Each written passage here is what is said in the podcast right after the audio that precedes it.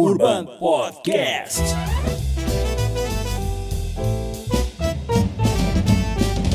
Urban Podcast. Senhoras e senhores, sejam bem-vindos ao Urbancast, o, Urba- o podcast do Urban Cowork. Primeira vez que eu errei na vida, hein, meu? E hoje é um episódio especial demais, talvez o mais especial da nossa história, né? Que isso? Primeiro que a gente tá fazendo fora da, da- da nossa casa, né? Estamos fazendo na casa de outra pessoa. No caso, Bruno, Bruno Musa, sócio da Aquavera Investimentos, que nos convidou, está nos Escritório novo. recebendo. É, Escritório novo, que tá com cheiro de novo aqui. É? Investiu, hein, Brunão? Faz parte, né? Precisa, né, cara? Obrigado, cara. Obrigado, Obrigado por nos vocês. receber aqui na Eu casa achei bem-. Eu achei bem, porra, impactante aqui o negócio. No escritório era que eu cheguei. Porra, Tá exato. lindo. Falei e, esse... e- e segundo que um convidado especialíssimo, né, Mel? Porra, eu vou não. falar daqui a pouquinho dele. Nós já havíamos comentado e aí o Bruno viabilizou aqui pra trazer ao vivo pra gente bater um papo com o Léo. Mas você tá Isso. bem? Tudo bem, e você? Ótimo, você tá de verde, tá linda hoje. Obrigada. Sempre tô de escuro, né? Apresente nosso convidado, por favor. Vou lá, vou ler, né? Pra não. Legal, dar bom. pin aqui. Nosso convidado Tá aqui, olha depois que eu falo. bacana o background dele. Bom, ele é doutorando na INSPER, Isso. na área de economia, economia dos negócios, é isso? Me corrija. Isso, tá certo. Ele é economista formado pela FGV Referência, tem 36 anos, é um jovem aí, atuante na tanto no mercado privado e futuramente na área pública. Ele fez mestrado em economia na, na Universidade na Espanha, fundador do Terraço Econômico, que é muito bacana, é, que é um portal com artigos sobre economia, política, e tem mais de 6 milhões de acessos mensais. Então, ele é um cara que garantidamente tem audiência. Então, é muito conteúdo relevante. E foi eleito um dos 250 jovens líderes da América. Isso. A gente quer saber sobre isso. Exato. E indo um pouquinho mais pra trás, o que torna a história dele tão interessante é que ele é filho de nordestino, crescido na zona leste de São Paulo, Exato. Arthur Alvim, Exato. certo? E aos 18 anos, infelizmente, acabou perdendo o pai. E, obviamente, os teus desafios, obviamente, foram muito maiores do que uma pessoa que não passa por esse momento, né? E aí, mesmo com essas dificuldades, com muita força de vontade, ele conseguiu cursar as melhores faculdades aqui do Brasil na área de economia e hoje tem se tornado cada vez mais referência no assunto.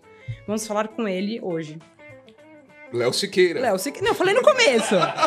O Léo aí, Siqueira. Muito bom. Cara, muito bom. Bela Falou introdução. rápido. E o perfil, o Léo, acho que é o perfil que eu mais compartilhei conteúdo na minha vida, né? Sério? Ah, Você é? sabe, eu acho que isso não sou eu. O que eu compartilho daquelas coisas que às vezes eu queria falar com a pessoa no dia anterior, tinha tomado alguma coisa, eu queria falar aquilo, mas eu não consegui, não Entendi. saiu da minha boca. É verdade. Aí eu vou lá e compartilho e marco a pessoa. Tá vendo o que eu queria falar? É ele.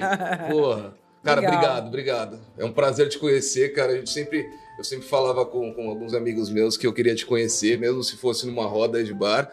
Que seja numa roda, mas que seja ao vivo agora, cara. Obrigado. Pô, o prazer é meu aí. Tá? E você sabe que ah, hoje o Instagram é conhecido, né? Você falou, mas antes era um Instagram comum, né? Com fotos e tal, né? É. E daí, Pessoais. É, normal. E daí eu vi, eu fui observando mais ou menos o Thiago Reis lá. Ele colocava uns prints de Twitter no Instagram. Uhum. E daí uma vez eu fiz isso. E daí, tipo, as fotos. Eu tinha, sei lá, mil seguidores, dois mil. Uhum.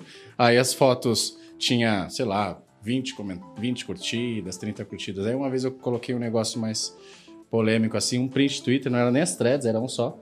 E aí, tipo, teve 200, assim. Aí eu postei de novo, teve 300. Eu fiquei pensando, eu falei, cara, é verdade, entendi. Eu falei, é, quando eu ponho uma foto minha, né? É tipo a pessoa, ah, gostei ou não gostei e tal. Quando você tá emitindo opinião sobre alguma coisa, muitas vezes você tá pegando o cara que é isso, que fala assim, pô, eu queria falar isso, mas eu não consegui me expressar tão bem, né? Ou o cara que não pode, né? Que às vezes ele trabalha numa empresa, ele não pode. E daí eu falei, e isso a gente chama de shareable contents, né? Conte- Conteúdos compartilháveis. Isso. Você não vai compartilhar uma foto minha, a não ser que a pessoa seja um stalker maluco, né? Mas vai ter dois ou três. Mas você vai compartilhar uma opinião que você gostou e queria que Claro. fosse para outra pessoa. Então aí eu falei, pô, então eu vou acelerar isso. E daí investir nisso, justamente sempre pensando assim: vocês estão fazendo um shareable content, vocês estão fazendo um conteúdo compartilhável? É, porque é isso, a, a- a chance de você se tornar viral é muito maior, né? É, aí já é uma Com certeza. sacada, cara. Porra. Estratégia. Isso tem a ver também com o aprendizado, né? Porque às vezes você tem uma ideia muito na tua cabeça que você falou que queria falar pro teu amigo na noite anterior, só que você não consegue traduzir ela em palavras, porque ela tá feita na tua cabeça e é aquele processo de aprendizado. Você só consegue, dizem, né? Tem algum um psiquiatra que mostra lá numa pirâmide que você chega no grau máximo de aprendizado quando você compartilha essa informação com alguém, porque aí você tá colocando para fora e transformando Isso. isso, em palavra. Eu aprendo absurdamente quando eu tô escrevendo as É. coisas. Tipo, porque eu tenho que pesquisar, colocar dados e tal. Tem umas que são mais fáceis, mas, mas eu aprendo muito. E Então, é você tem uma metodologia pra isso, cara? Eu- uma curiosidade Sim. fazer isso. Sim, sim, sim. Ah, na verdade, os posts, eles ficam... de- Às vezes, quando sai logo... Porque hoje virou uma corrida, né? Vamos, dizer que eu estou no business ah, hoje em dia Sim. de criadores de conteúdo e principalmente política. Então, quando sai um evento, igual saiu hoje lá do STF, no aumento do salário do STF, eu já sei que um monte de gente vai escrever. Então, eu tenho que ser extremamente ágil naquilo, né? Ou, ou eu sou o primeiro. Porque senão eu vou do terceiro ou quarto cara e já não tô agregando tanto. Uma vez eu tava falando com o Geraldo Samor, do Brasil Journal, e eu falei, Samor, vamos escrever sobre isso. Ele falou, cara, todo mundo já falou, eu não tenho nada de é. novo para acrescentar. E daí é isso. Então vocês podem ver que sempre que eu coloco algo novo, eu, te- eu tento trazer algo que ninguém trouxe, né? Justamente para falar assim, pô, se os caras só tá copiando, tá falando mais do Time mesmo. Você- rápido. Você, não quer isso. Mas geralmente um post que, que, que não estão falando tanto, fica uns dois, três dias na minha cabeça. Eu fico pensando assim, pô, ah, esse esse post aqui acho que vai dar um bom, um, é, acho que vai dar um bom, um bom gancho. É, Eu vou dar um exemplo. Por exemplo, dizem muito que o Gurgel, qual que era o primeiro nome dele? O cara que fez o carro, Gurgel, né? Que ele foi sacaneado, ele deveria ser o Tesla. Exato, Esse, esse é exato. Isso é o que dizem, né? Sim. Que, que na verdade o empreendedorismo matou ele. Isso. É, Que a indústria. Exato, que, mas na verdade, quando eu fui ver, a história não. E quem matou ele foi a própria ideia dele de que ele fazia um carro 100% nacional. Tá. Então ele quis fazer um carro 100% nacional com todas as peças. O que aconteceu? O carro Ficou era muito caro, ninguém queria. Então foi a ideia desenvolvimentista. Então, esse post tá lá anotado pra eu fazer faz tempo, eu não fiz ainda. Mas Legal. exatamente essa ideia. Então eu fico pensando, ah, ah, beleza, essa aqui é a introdução, aí eu falo disso e, o- e o final, mais ou menos isso. Então, às vezes eu fico maturando os dois, Não, é uma dias. loucura, porque quem mexe com isso sabe quanto é difícil você fazer um post Muito. e ainda usando dados, né? Sim. Sendo data freak, né? Pelo amor de Deus, é uma loucura isso daí. É, A- e, e como eu falei, eu aprendo no meio do caminho, porque eu falei, eu vou fazer um post exatamente sobre isso, falando que, ah, tá o Elon Musk, eu vou falar que, ele- que a gente deveria ter um Tesla. Aí eu fui lá pesquisar porque ele quebrou, eu vi que ele, que ele queria um carro 100% nacional. Eu falei, então ele que- é verdade, ele quebrou por isso. Porque se você olha, e falando já de economia, se você olha e vê a Embraer, por exemplo, ou a Boeing, qualquer empresa, a própria Tesla, é o pneu de um, de um país, o banco de outro país, o Aham. chip de outro país. Por quê? Porque você pega de quem é mais barato, mais eficiente. Se você quer fazer um carro 100% nacional, legal, a sua ideia é, é- é- parece muito benevolente, altruísta, mas vai sair muito caro, isso não vai ser competitivo. Vai chegar um outro cara e vai te, te quebrar, que foi o que aconteceu com ele. né? Então eu aprendi nesse processo, Legal, eu falei, legal. beleza, ah, eu tava indo pra cá, mas acho que é pra cá, Ah, interessante também. Ô, Léo, a gente começou já pelo final, quer dizer, o final Exato. já é uma etapa. Eu, eu queria entender, porque eu acho que segundo uma- o segundo assunto que você mais fala ali é talvez seja educação, depois de economia. Aham, é? Agora coisa você tem- ligada à agora outra, você tem né? falado muito de política também, né? aham. É, só que educação, eu queria comentar. O que, que educação, nesse seu caminho, o que impactou na sua trajetória de Ar- Arthur, Arthur Alvim até aqui a Faria Lima, literalmente? O que, que a educação impactou? É, exato, é. Bom, você falou como eu sou. Você, eu fui um dos caras que você mais compartilhou, Ah, né? Então é legal que você já sabe a história. É exatamente isso. É. ah, meu- meus avós eram do Nordeste, o meu pai era, que já faleceu, era do Nordeste de Pernambuco, a minha mãe da Paraíba. Daí eu morei lá em Arthur Alvim, eh, primeiro, depois Patriarca, lá na Zona Leste. E, pô, você fala assim, como é que eu quero, pô, ter as coisas na vida, né? Como é que eu via, sei lá, via os amigos, né? O, único a grana que minha mãe tinha, ela usou pra colocar a gente numa escola particular, que é lá na Vila Matilde, na José da Vila Matilde. E, obviamente, era uma discrepância muito grande. Aí eu falo, pô, como é que eu vou pra Disney igual esses caras? Como é que eu tenho esse tênis igual esses caras que eu não tinha, né? Aí, porra, a única forma, talvez, é estudando e, e- e tentando cursar uma boa faculdade, né? Porque não tinha na família empresário, não sei lá, não tinha médico, dentista. Então, aí eu falei, pô, eu tenho, eu quero, eu tenho que entrar numa boa faculdade. Daí eu quis fazer economia. Na verdade, antes eu era da Força Aérea, né? Era cadete da aeronáutica e tal. É, você teve lá cinco essa, anos. essa, essa parte que você passou pela aeronáutica, né? Exato, fiquei cinco anos lá, porque era isso, de novo também. O meu irmão era da aeronáutica, que a gente tava comentando antes, que, que hoje trabalha em plataforma de petróleo, ele era da aeronáutica. E daí eu via lá que. E você fazia o ensino médio lá. Você faz o ensino médio integral em Minas Gerais. Daí eu via que ele ganhava um salário pra estudar. Você não gastava nada e ganhava um salário, e morava lá. Aí eu falei, pô, aí eu via que de um dia pra, pra noite ele tava viajando, tinha dinheiro pra fazer as coisas dele. Daí eu falei, pô, legal isso aí, eu também quero, né? Não era nem tanto pelo sonho de voar, né? Voar, ser o próximo Top Gun e tal. Isso era um, era um bônus, era legal também. É ter a Mas- liberdade, né? é, exato, de, de poder, pô, eu, com, com 15 anos eu vou poder ganhar meu dinheiro, vou poder viajar, vou poder fazer um monte de coisa. Não tinha nada disso antes. Daí eu, eu entrei lá e fiquei cinco anos na Força Aérea, né? Era, pra, era uma escola para você poder ser piloto e oficial. Passa, todo mundo passa por lá. ah, o astronauta Marcos Pontes passou por lá. Um colegial, né? Isso. Isso. Super Na verdade é o novo. seguinte. Existem as academias, né, das Forças Armadas, que é a Academia do Exército, Marinha e Aeronáutica. Só que antigamente, 1960, por aí, os cadetes chegavam muito mal preparados na academia. Então o que que o- os ministérios, né, da Aeronáutica, que ainda existia ministério, né, Ministério da Aeronáutica, Marinha e Exército fizeram? Eles falaram, vamos criar uma escola preparatória, ou seja, o cara, porque a academia é como se fosse ensino superior. Vamos criar uma escola preparatória antes da academia para preparar os caras, para eles chegarem lá sabendo escrever melhor tal.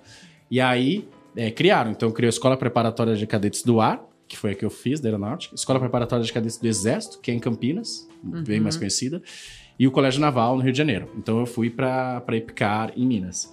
Daí justamente isso, assim, era pra, pô, é, vai ser uma oportunidade de eu ser alguém na vida, vou ter estabilidade, vou ser oficial da Força Aérea, vou pilotar. Foi isso, então eu peguei, fiquei lá cinco anos, aí depois eu falei, hum, é, eu acho que eu sou um cara mediano aqui, eu não acho que eu sou um cara tão bom quanto eu de fato acho que eu sou, então aí eu vi que eu comecei a gostar de, gostava de economia e política, e mercado financeiro, gostava muito de mercado financeiro. Hoje eu falo muito de economia, mas era isso, eu fui picado ali nisso. Ah, você sempre gostou Olha só, de, de economia, então. né? Assim, com, com 17, 18 anos, eu, quando eu comecei a entender mais as Despertar. coisas, é. Eu li. Primeiro livro, eu acho, foi para Rico Pai Pobre. Cara, eu também. Também. Foi meu primeiro livro, assim. 12, 13 anos, acho. E eu via, meu pai de fato era o pai pobre. Tipo assim, de não ensinar as coisas, porque ele não tinha referência e tal, né? Pai Assim, Rico, de... Pai Pobre é um clássico. Era do, qual que é o nome? Chiniachique. Chiniachique, Roberto Chiniachique. Exato. Não, é um clássico. Eu recomendo. Assim, todo mundo tem que ler. É, exato. Eu não sei por que, eu li, sei lá, sei lá, mas eu, chegou até mim, eu li e mudou, começou a mudar muito a minha cabeça, né? Daí ele foi pra Xerox, né? Ele saiu, ele saiu, de- é, é, é, é, ele saiu da Marinha Mercante, inclusive eu acho. Foi, Foi, isso. foi, ele era da Marinha isso mesmo, Mercante, foi mesmo, foi pra verdade. Xerox pra aprender uma, uma habilidade de vendedor e tal, e ganhava muito menos. Daí eu comecei a ter esse mindset de longo prazo e tal. E daí eu falei, pô, eu, eu gosto de economia e gosto de mercado financeiro. Comecei, não sabia nada, né? Pô, eu não tinha nem entrado na faculdade ainda. Mas aí eu falei, pô, isso, isso quer dizer alguma coisa, né? Porque se você não tem ninguém da sua família que é e você gosta naturalmente, É, né? É. tipo, você não tem ninguém que é advogado, mas por algum motivo você se interessa por isso, talvez seja um sinal de que você queira cursar esse caminho, né? Ah, você chega aqui, olha o ambiente e tal, talvez seja um sinal que você possa ser um bom arquiteto, engenheiro, alguma coisa assim, né? Eu falei, pô, não tem Uhum. ninguém da minha família, então. Daí eu saí e aí entrei na, na FGV. É, não- também não tinha dinheiro pra fazer FGV, aí eu consegui passar entre os 10 primeiros, que dava bolsa, eu sabia que dava bolsa. Dez primeiros dava um percentual de bolsa. Exato. É. é 100% ou não? eu passei em sétimo. é, o, o primeiro e segundo era 100, o terceiro e quarto era 90, então eu ganhei 70%. É, Não, Você boa. passou em sétimo na Isso. GV no curso de administração. É isso. Economia. Economia. Na verdade, não, você acertou, porque eu comecei fazendo administração. Administração. Olha É, só. eu comecei fazendo administração, depois eu mudei pra economia. Porque administração é uma, deve ser um mais concorrido da, da GV, é a administração. Acho que sim. É, é, é, Hoje, é- época, hoje é né? administração e direito. Talvez. Exato. E aí, então, aí eu consegui entrar na GV. E daí eu fiz até um post esses dias, é, é, voltando pro início da sua Hum. pergunta, minha vida mudou ali de fato.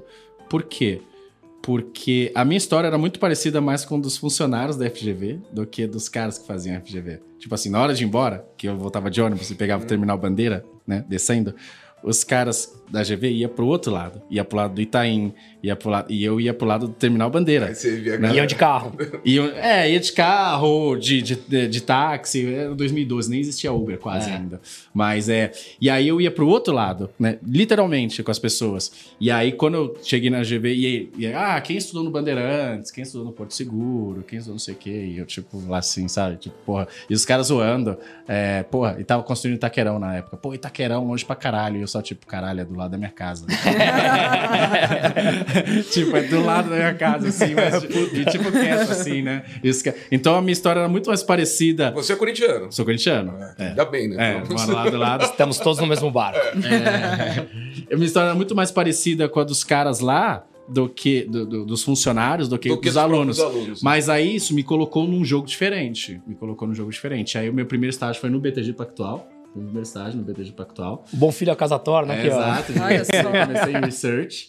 E aí, pô, eu cheguei, era isso. A Faria Lima era uma hora e meia da minha casa. Aí eu lembro que eu tava morando e, e- e eu sempre tenho esse sentimento. Que nós estamos aqui na Faria Lima, né? Eu sempre tenho esse sentimento. Foi, caraca, isso era, tipo, tão longe fisicamente e mentalmente da minha cabeça. Que, tipo, era outro mundo. Era Talvez mundo. mentalmente. Ma- É o que eu ia Muito falar, mais, mentalmente. Muito mais. Era, era nitidamente assim, o mundo deles e o meu. Era tipo deles. Hoje em dia não. É. Hoje em dia fala, não, isso aqui a gente ajuda. Você tá ajudando a construir a Faria Lima também com a Aqua. Você tá ajudando, né?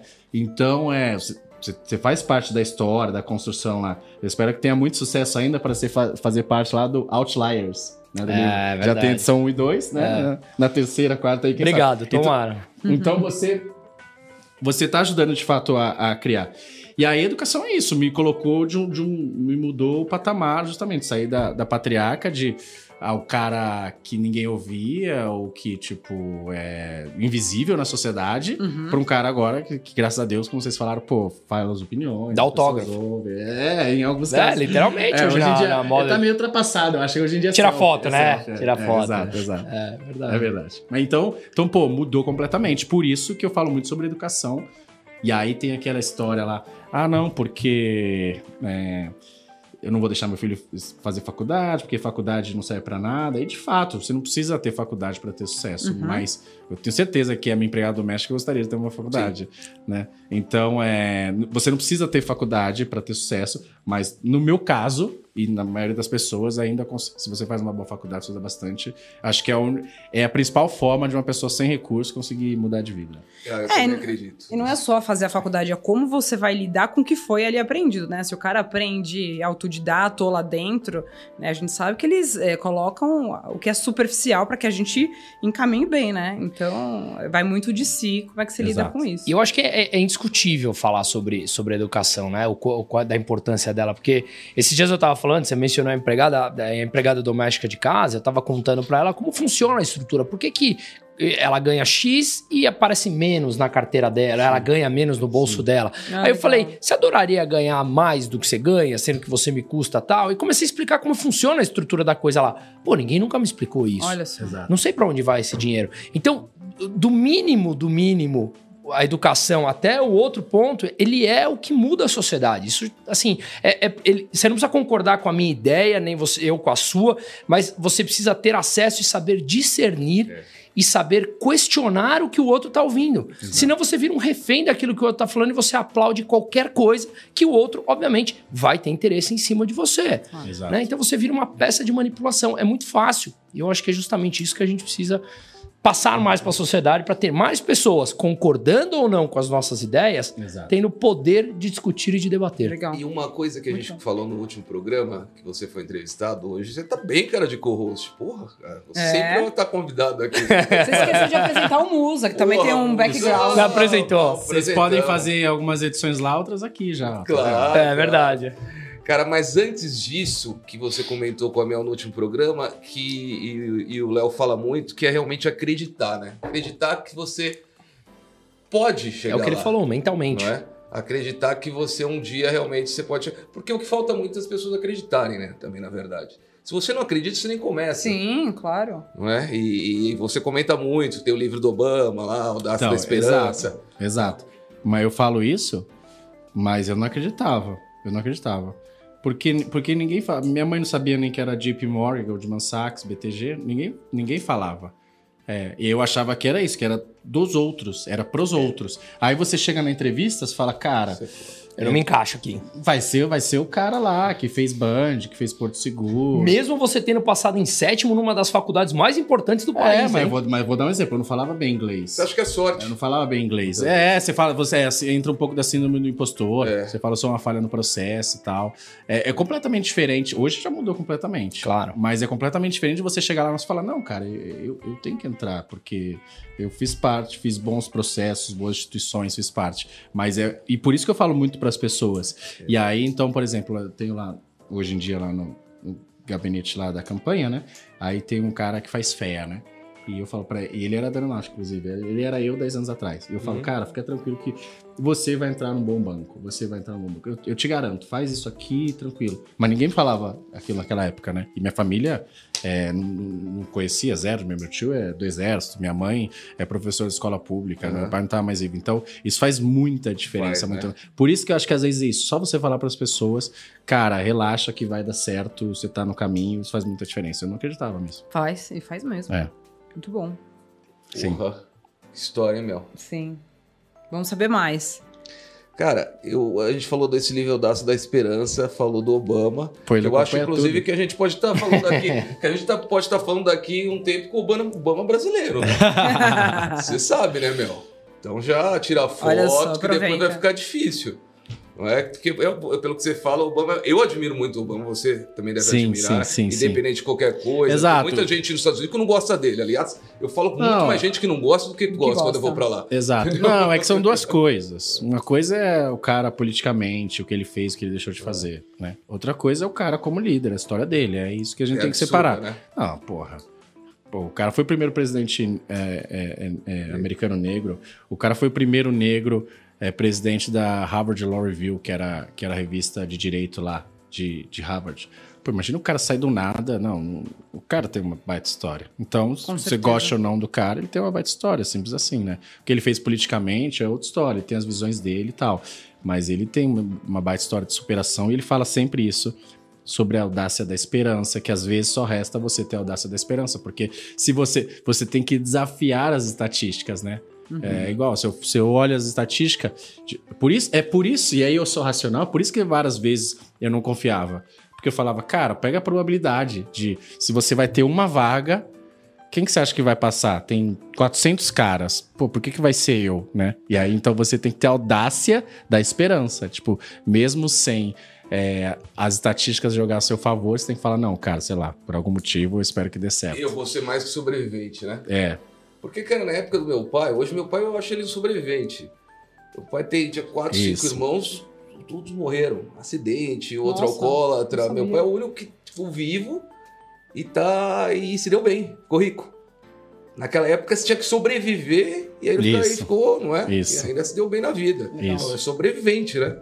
Porra. Cara, já que a gente tava falando da educação, eu queria entender a sua opinião. Por que, que o Brasil investe tanto na educação? Né? Tem uma, uma verba grande destinada à educação. Por que, que a gente continua no- no- no- nos mesmos. Nos, nos piores rankings de todos os índices? PISA, qualquer um que você pode ver aí de matemática, português. Ótima pergunta. é? É, eu sei que essa não é uma resposta fácil, isso daqui dá pra gente conversar isso daqui durante 5, 6 horas só sobre essa pergunta, mas o que você acha o principal? É? É, não, isso é interessante, porque se você for conversar com muitas pessoas, principalmente, ah, eu sou um ativista pela educação, ela vai falar, ah, eu quero mais recursos para educação. Então você já trouxe o primeiro ponto. O Brasil, nos últimos 10 anos, é um dos países que mais aumentou recursos para educação. A gente já está no teto aí dos países ricos do quanto eles investem em educação, é de Em 4 a 6% percentual do PIB, né? do PIB, é de 4 a 6%, a gente investe 6. A média da OCDE é menos que isso, 5 e pouco por cento. Ah, então o Brasil investe bastante né? A quest... Aí a questão, beleza, se a gente investe bastante, é, por que, que a gente continua mal no PISA ou em algum, qualquer ranking que, a gente pe... que a gente pegue para comparar? É, algumas coisas. A primeira delas, que eu falo bastante, é que a gente investe, de fato, de 4 a 6% do PIB, mas a gente investe com as prioridades erradas. Então a gente investe proporcionalmente muito no ensino superior compara- e, e pouco no ensino básico.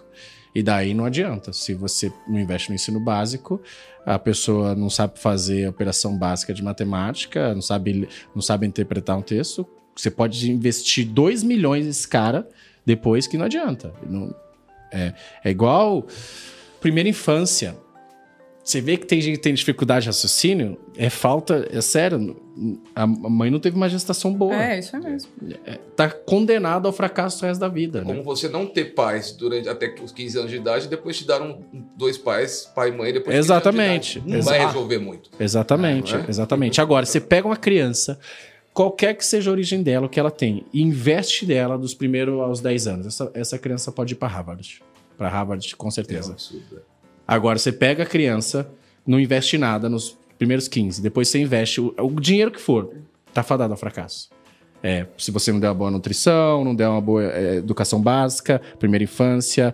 Então, esse é um dos problemas do Brasil, que a gente investe pouco na educação Básico, básica. Mais no superior. E no E mais no superior, ensino superior. você- geralmente tá quem poderia pagar estudando, né?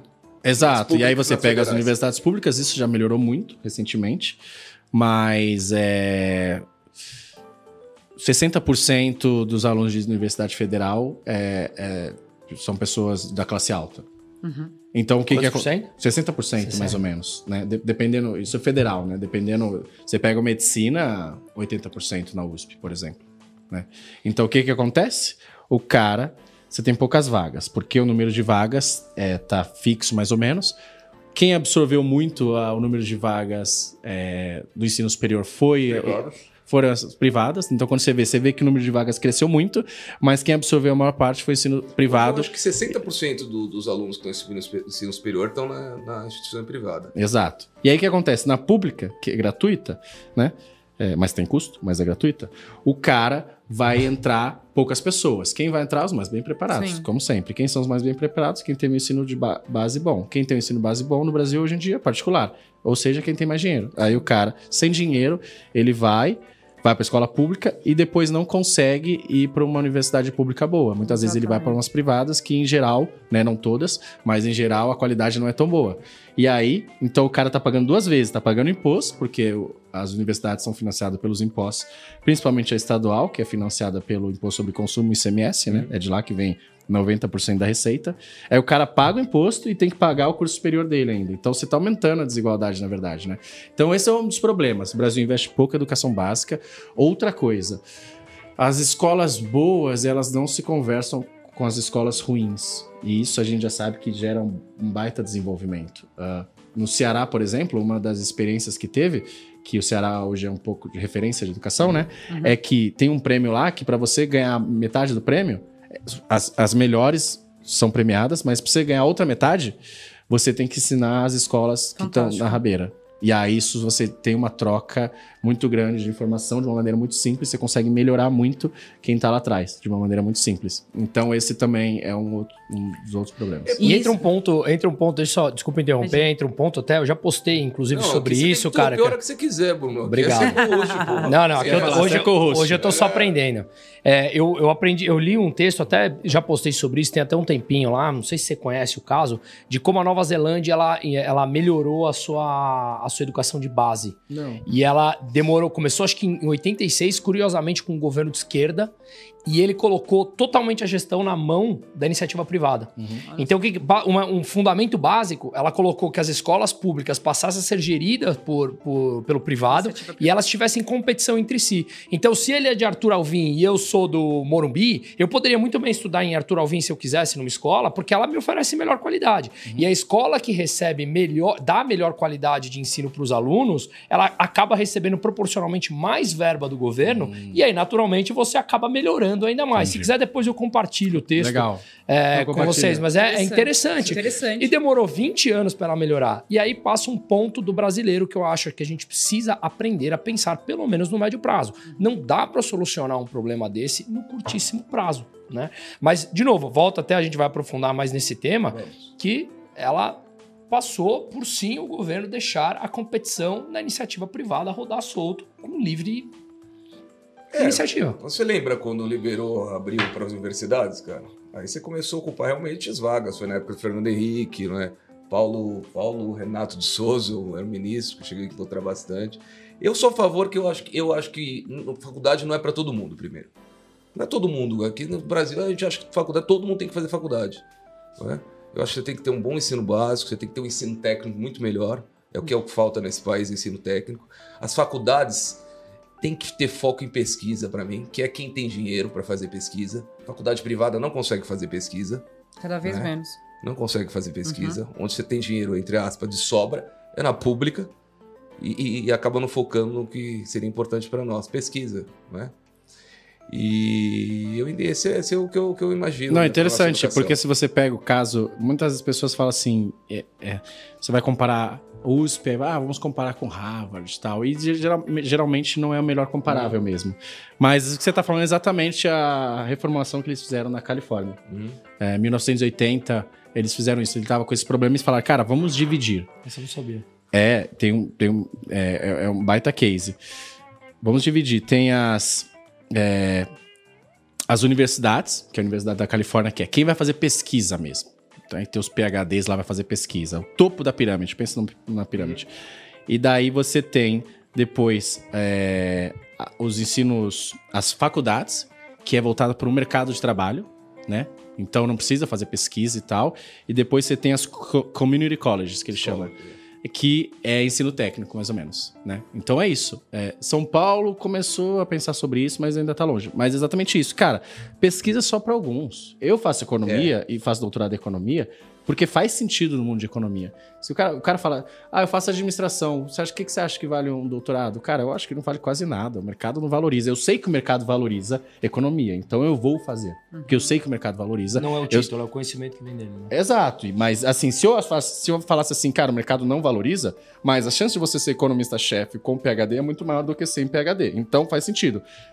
Mas administração, você vai lá na Amazon, eu acho que vão valorizar muito pouco isso, né? Então você tem que estar de olho no que o mercado demanda. Então, por exemplo, ah, agora na campanha, o que falta de videomaker, por exemplo, ou cara que eu vi assim, você tem marketing digital, mas agora você tem marketing digital político. Uhum. Esse cara, se ele for bom, e, e- É, eu- é uma das partes que eu não delego e não terceirizo, porque eu não achei alguém ainda que seja do meu gosto. Mas esse cara, se ele é bom, ele vai ganhar. Eu pagaria se tivesse uns 10, 15 mil pra esse cara. Se esse cara. Mas é difícil ser bom. Aí o cara às vezes vai fazer faculdade, sei lá, às vezes de administração numa faculdade não tão boa. Não tem- Ele vai ganhar muito pouco. Né? Mas por quê? Porque ele tá nessa mentalidade de, ah, eu vou. é, eu, eu quero ter ensino superior. E aí, claro que é mais fácil ficar falando, porque assim, fala, é igual o cara que fala assim: ah, você tem que fazer o que você gosta. Geralmente os bilionários falam isso, né? Mas depois que o cara já é bilionário, né? Aí É fácil falar, né? O cara fica falando, quero ver quando você não tem lá. Mas é de verdade, assim. É, eu- uma vez eu vi o Álvaro, né, da Link, falando assim. Da Link, né? que- Sim. é, falando que se ele fosse começar, ele começaria como dog walker. Eu falei, cara, é, é sensacional. Cara, faz as contas lá, ainda mais na região boa assim, você pega quantos cachorros por dia, você vai ganhar muito mais gente aí com ensino superior e tal, e vai ter muita demanda pelo seu trabalho. Então é isso, eu acho que tem uma, uma cultura assim de ensino superior que às vezes eu acho que não é a escolha mais é. inteligente. é. Não é. Ô, Mel, não tem que falar se- seguir o Tem. Se- pra Você- sininho. Ficou pra mim hoje? É, ficou pra você. Bom, galera, aproveitem aqui. é, sigam aqui o nosso YouTube, inscreva-se no sininho para que vocês recebam as notificações. Também o nosso Instagram, que a gente posta os próximos convidados, que é arroba Urban Cowork. Dos nossos convidados aqui, já estão, já estão na tela. Já. Do Léo, do Musa, do Paulo. né? Que também geram muito conteúdo dos dois, né? Tem o Sim. Minuto do Musa, que é super bacana. Sim. O Léo gera conteúdo também pra caramba. Sim. Então, é, enfim, sigam lá que vale a pena, é conteúdo relevante. Certo? Certo? Certo. Uma coisa que vocês. Você formou em economia também? Eu sim. Tá. Eu acho que é, é, um amigo meu perguntou antes de vir pra cá. Cara, você vai falar com dois economistas. Eu queria saber o que o economista faz, cara. Porque, cara, eu só vejo ele, ele só vejo os caras dar opinião lá na Globo News, na CNN, não sei o quê. E aí um dá uma opinião por. Parece que é, é, tá fazendo opinião porque ele é de esquerda, o outro de direita. Eu não sei. E os caras, eu sempre que eu, eu sigo um economista, meu, eu- meu dinheiro, eu perco dinheiro. Então, eu, não- eu queria entender Boa. o que o economista faz, além de dar opinião. Não é? Gravar Escrever artigo. vídeo, escrever Qual que artigo. é o... Vai lá. Cara, eu não. Eu não sou muito dessa linha de economista, pra ser sincero, tá? Mas isso é por, por minha característica, como eu sou. Eu tô há 16 anos no mercado financeiro, então eu trabalho com investimento, né? É, e eu vou jogar contra a minha, digamos, minha classe aqui. Eu não acho que é fácil fazer qualquer tipo de previsão, então eu prefiro não opinar. Hoje eu até, inclusive, na hora do almoço, falei aqui, eu fui dar uma entrevista numa rádio, e aí me perguntaram, o que, que você acha da Bolsa pro final do ano? Eu falei, não sei. A verdade é que não sei mesmo. Eu posso falar qualquer número aqui para você falar, nossa, que legal, vamos, ah, ele falou um número. Mas eu tô falando um número da boca para fora. Porque no fundo ninguém sabe. Eu vejo a economia muito mais, até como Mises via, que era é, um monte de pessoas, um monte de humano que se juntam. O humano tem valores, cultura, é, é tudo subjetivo. E a gente não sabe se vem uma pandemia, se vem uma guerra, se vem outra, se não vem. Todas as previsões elas podem ser alteradas do dia para a noite com um fato qualquer que ocorra e não está em nossas mãos. Então, dar uma previsão por dar o dólar para o final do ano é dar por dar. Se a gente vê no meio da pandemia, a dívida PIB para muitos bancões aí grandes ia estar em mais de 100%, está em 78%. O desemprego ia estar em 20%, está em 9,8%. E não estou aqui só falando bem ou mal, não é isso, é erraram e feio. Né? Então eu, eu não sou muito da classe que adora ficar fazendo, dando esse tipo de previsão, porque eu acho que é muito mais fácil errar do que acertar. E quando erra, você deu uma previsão há um ano atrás, ninguém vai lembrar. Exato. E, e ninguém faz a meia culpa. Lembra que eu falei que o dólar ia estar 6 e a dívida PIB ia 100%? Ninguém lembra, passou. Caiu no esquecimento. Então é muito fácil dar uma resposta agora. E eu não me Verdade. sinto bem fazendo isso, principalmente trabalhando com investimentos, porque Claro. eu vejo que pessoas colocam o seu suado dinheiro baseado em pessoas que são formadores de opinião. Você é uma delas. E eu não me sinto bem fazendo isso, falando, porque na verdade ninguém sabe. Quanto vai estar o dólar no final do ano? Sei lá. Ah, mas você não é economista? Sou, mas não tenho bola de cristal. Né? Então eu posso fazer, falar o que eu acho, se eu tô otimista ou pessimista, se eu acho que tem dados bons ou dados ruins, é outra coisa. Mas prever, eu não me sinto confortável. Então eu, como economista, hoje eu trabalho com investimentos e gosto de interpretar E os não números você- à minha maneira de ver a Não economia. foi você que me recomendou comprar Magalu e de varejo há um ano atrás? Foi, quando eu tava 28. Mentira, hein, gente? Eu não faço recomendação de investimento. Mas, é, Léo, e, por exemplo, ministro da Economia, qual que é o objetivo de ministro da, ministro da Economia? É. Mas o Léo tem outra função hoje como economista. É, né? não, é, Ele assim... senta lá, se eu escolhesse você, qual que é o... Não, é o seguinte. ah, tem uma frase do Niels Bohr que eu gosto muito, que é difícil fazer previsões, especialmente sobre o futuro. Justamente para mostrar isso que e outra frase que é o câmbio veio para dar humildade aos economistas. Então eu também sou dessa linha assim. Essa é eu muito não, boa. É. Eu não, eu não tô preocupado o que vai acontecer com o PIB no final desse ano. Eu tô preocupado como é que vai estar o PIB nos próximos 10 anos, né? Quanto que vai crescer e tal. É, é nisso que eu quero alterar. Se vai ser um a mais, um a menos agora, eu tô mais preocupado quanto é que a gente pode aumentar o PIB potencial para aumentar, gerar renda, riqueza, para diminuir a pobreza, etc. Mas se você falar nas áreas de economia, ah, tem três aí, mais ou menos. Você tem macroeconomia, que é o que os economistas são mais conhecidos, que é ah, estudar juros, câmbio, inflação, desemprego, com- PIB, como é que essas variáveis falam, conversam uma com a outra. Deixa eu entender. Para, no fundo, você propor política econômica para mexer com isso, né? Então, ah, o câmbio tá, tá, tá muito volátil, como é que ou tá muito alto e por algum motivo eu acho que eu tenho que mexer no câmbio. Qual é a política econômica que eu vou fazer com isso? Ah, a inflação agora, o teto é 5% e ela está em 7%. Qual o instrumento de política monetária e política fiscal que eu tenho para levar ela para a meta? Será que eu vou levar ela muito rápido, muito devagar? Quais são os custos? Então, a, a- a macroeconomia é isso, macro, as variáveis agregadas, né? Uhum. Câmbio, juros, inflação, PIB, desemprego. E você tem os caras de microeconomia, políticas públicas, que é que estudam algumas políticas públicas. Ah, pobreza. Quais são as políticas públicas para reduzir a pobreza? É, Bolsa Família? É bom? É ruim? É, é, quais são as políticas públicas para reduzir a desigualdade? Será que cota faz sentido? Será que cota não faz sentido, né? Então, o ministro da Economia hoje olha a parte macro? Tá. A parte macro. Agora, um economista tem oportunidade numa empresa privada como de varejo ou numa empresa tech? Ah, a gente sim. só vê ele em banco, às vezes na Não, mídia. negativo. É só você olhar. Você sabia quem, que é a empresa que mais contrata ah, PhD em economista depois do Federal Reserve? Sabe quem é? Não, não é ideia. A Amazon. Sério? Ah, É Amazon. interessante. É mesmo? Então, isso que eu, eu falei, pô, É, eu não Sim. sei. como é que aplica isso? Sim, porque o economista, no fundo, o que, que ele está estudando é ele quer descobrir o que se X causa Y, né? Será que reduzir a, infla- reduzir a taxa de juros é, aumenta a inflação, diminui a inflação? Será que se eu der Bolsa Família vai reduzir a pobreza? Então, para isso, o que, que acontece? Quando você tem é, uma ciência exata, sei lá, física, as coisas acontecem sempre iguais, né? Então, você pega lá duas moléculas da H2O lá e dá água, né? Beleza. Só que quando você está falando que economia, não é assim que os agentes reagem. Então, era que se você é, fosse juntar duas coisas, ele soubesse que ia acontecer aquilo, então eles vão reagir. Então, não é uma ciência é, exata, né? É, é, então, essa é a função do economista. Ele quer saber se X causa Y. Daí o que acontece? Para isso, ele tem que estudar estatística, ele tem que estudar microeconomia, tem que estudar macroeconomia, tem que estudar matemática, tem que estudar econometria, tem que estudar um monte de coisa. Então, essas ferramentas de análise valem muito. É como um engenheiro, né?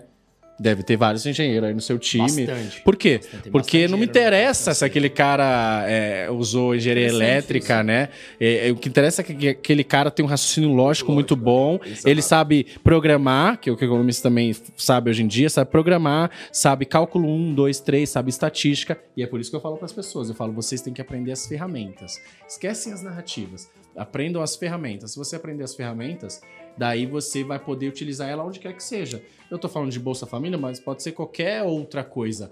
Ah, será que ah, qual que é a melhor forma de eu abordar o cliente, alocar a carteira daquela forma? Deixa eu fazer um estudo aqui nos últimos seis anos, tipo, pegando os dados. Então, é, por isso, tem super espaço e várias empresas contratando assim. Porque antes a economia ela não era tão exata, tá? Vinha muito de pessoas do direito. Né? Até Bresser Pereira era formado em direito. Você pega os caras mais antigos lá, Celso Furtado, era todo mundo meio formado em história, direito. Agora, hoje em dia, não. Com a, com a era de dados, você precisa de programador, você precisa o cara mexer com isso. Então, você tem muitas exatas e muita programação. Mas é um curso que precisa inovar também, né? Dentro da, da grade. Eu acho que. Sim, com certeza. barato, Como né? todos. Sim. Como todos os cursos. É. E esses dias eu fui chamado até para fazer uma um bate-papo com uma equipe de vendedores de uma multinacional de TI, já que você abordou esse, esse assunto da Amazon, não era a Amazon, é, para entender, ou pra eu pelo menos falar a minha opinião sobre os ciclos econômicos, porque dependendo do ciclo econômico que você está vivendo, você vai se posicionar de uma maneira frente ao seu cliente, Total. de como vender, como não vender. Ou seja, virar uma recessão ou não, ou virar uma Total. expansão. Como é que eu me posiciono frente ao meu cliente? O que, que eu abordo, como eu abordo o meu cliente, o que eu ofereço a ele, se a gente está vivendo uma recessão ou se a gente está vivendo uma expansão. São conceitos completamente diferentes, né? Sim. sim. E uma coisa que o Paulo falou, e agora, é o quanto precisa se atualizar esse tipo de conteúdo, né? Quando você vai realmente levar, preparar essas pessoas para o mercado. Então, por exemplo, vocês devem conhecer a Startse, que é uma iniciativa lá, Muito que as boa. pessoas foram do Vale do Silício, trazem aqui para o Brasil, para nossa realidade. Uhum. Os caras são feras.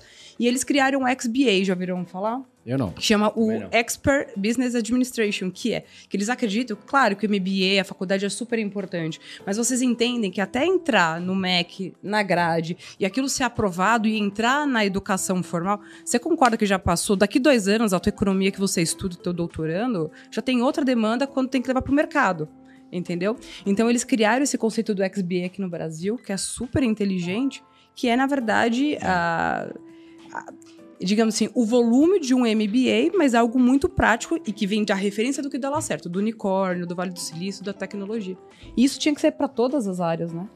É, meu, você tem vários exemplos. Vídeo com o pessoal do G4, o pessoal Sim. do Isso que eu ia falar. Os caras estão fazendo. Isso que eu ia fazer um falar. curso eu com fui fiz a imersão pô. dos caras agora, pelo amor de G4? Deus. Os caras cobram um carro É. pra fazer a imersão lá. Você fez mentoria com os caras, É, né? Porra. Pelo amor de Deus. E é por- muito mais que várias faculdades aí, pô. Mas exato, e por que, que as pessoas pagam? Por que que Porque elas elas, pagam? acham que vale.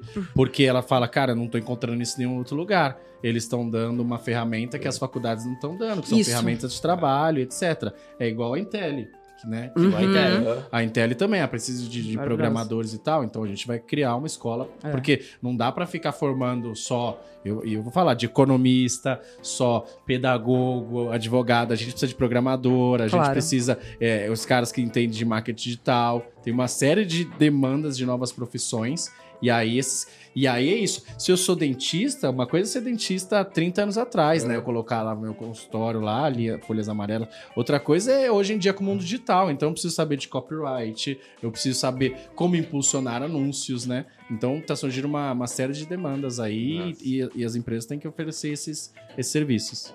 E outra coisa que é muito forte aqui no Léo também é que você é economista, ok, mas a tua habilidade com comunicação, com mexer com as ferramentas, isso é muito nítido. O jeito que você usa nas suas redes sociais, a maneira que você se comunica, os formatos, né?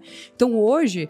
É, não é somente os hard skills que a gente tem técnico, mas são soft skills de saber se comunicar. Você mesmo, os, os teus conteúdos. Você é um excelente profissional, mas muitas pessoas não teriam alcance a você, o Paulo no coworking, É, o Léo, se eles um não pouco. se comunicarem, né? A gente deixar isso preso. Mas eu acho que a comunicação hoje, você saber se comunicar é mais importante do que os hard skills, você não acha? Do que as, as técnicas. É, eu vi é um mais- post hoje em dia que é assim: os hard skills vão te fazer ser contratado, os soft skills vão te fazer crescer na Manter. carreira. E se manter E no não ser local. demitido também. É isso. É, exato. Hoje demite Verdade. soft skills, né? Também, Agora, exato. claro, é, o, o menino, o Léo, porra, é um dos maiores engajamentos, né, Léo? Sim, Não é? Eu vi um post desse Sim. aí, tá, tá engajando, acho que só o Casimiro só que o tá Casimiro engajando que, menos que, que, ele. que, que tem um engajamento legal, maior. cara. Sério, Tem um site que chama parabéns. Social Blade. E aí você consegue ver a taxa de engajamento de qualquer perfil, qualquer um. É.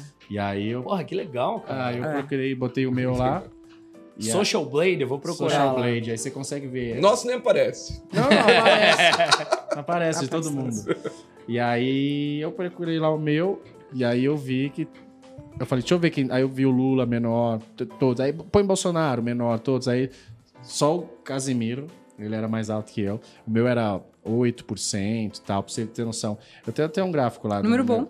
É, não, é. E a média é 1%, É, meu. 2%. É muito era boa essa 8%, plataforma. e o Casimiro era 12, 13. Né? assim, né? E agora, e, agora, e agora TikToker também, porra, tá É, agora bombando lá. TikTok. essa. Sem dancinha e Sem bombando. dancinha, Puta exato, pariu, exato. Esse é um desafio, cara. Exato. É. Ou assim, o Instagram é Globo News. Conteúdo mais sofisticado e tal. O TikTok é balanço geral.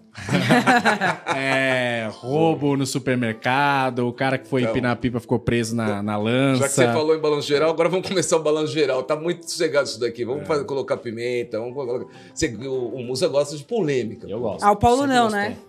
O japonês aqui não O também. Musa sempre gosta de gostei. polêmica. Cara, eu queria começar com a polêmica com um evento que aconteceu com você na Unicamp ali. Eu acho que ali a gente pode começar a falar sobre algumas coisas. A gente falou muito sobre o modelo liberal. Eu acho que eu queria que você contasse o que aconteceu ali. Você viu, Rapidamente. você viu isso, né? Claro que Ah, vi. tá. Ah, não. Eu fui lá É, na... e, e me espantou, desculpa te interromper, a tua frieza de ficar ali em volta, ouvindo, eu só falei, nossa, cara, isso é uma inteligência emocional brava. Pô, uma das melhores universidades do Brasil. Simplesmente isso. É. Não, é, o curso de economia Considerado, lá, né, Mas tem, pô, tem cursos excelentes, medicina excelente, engenharia excelente.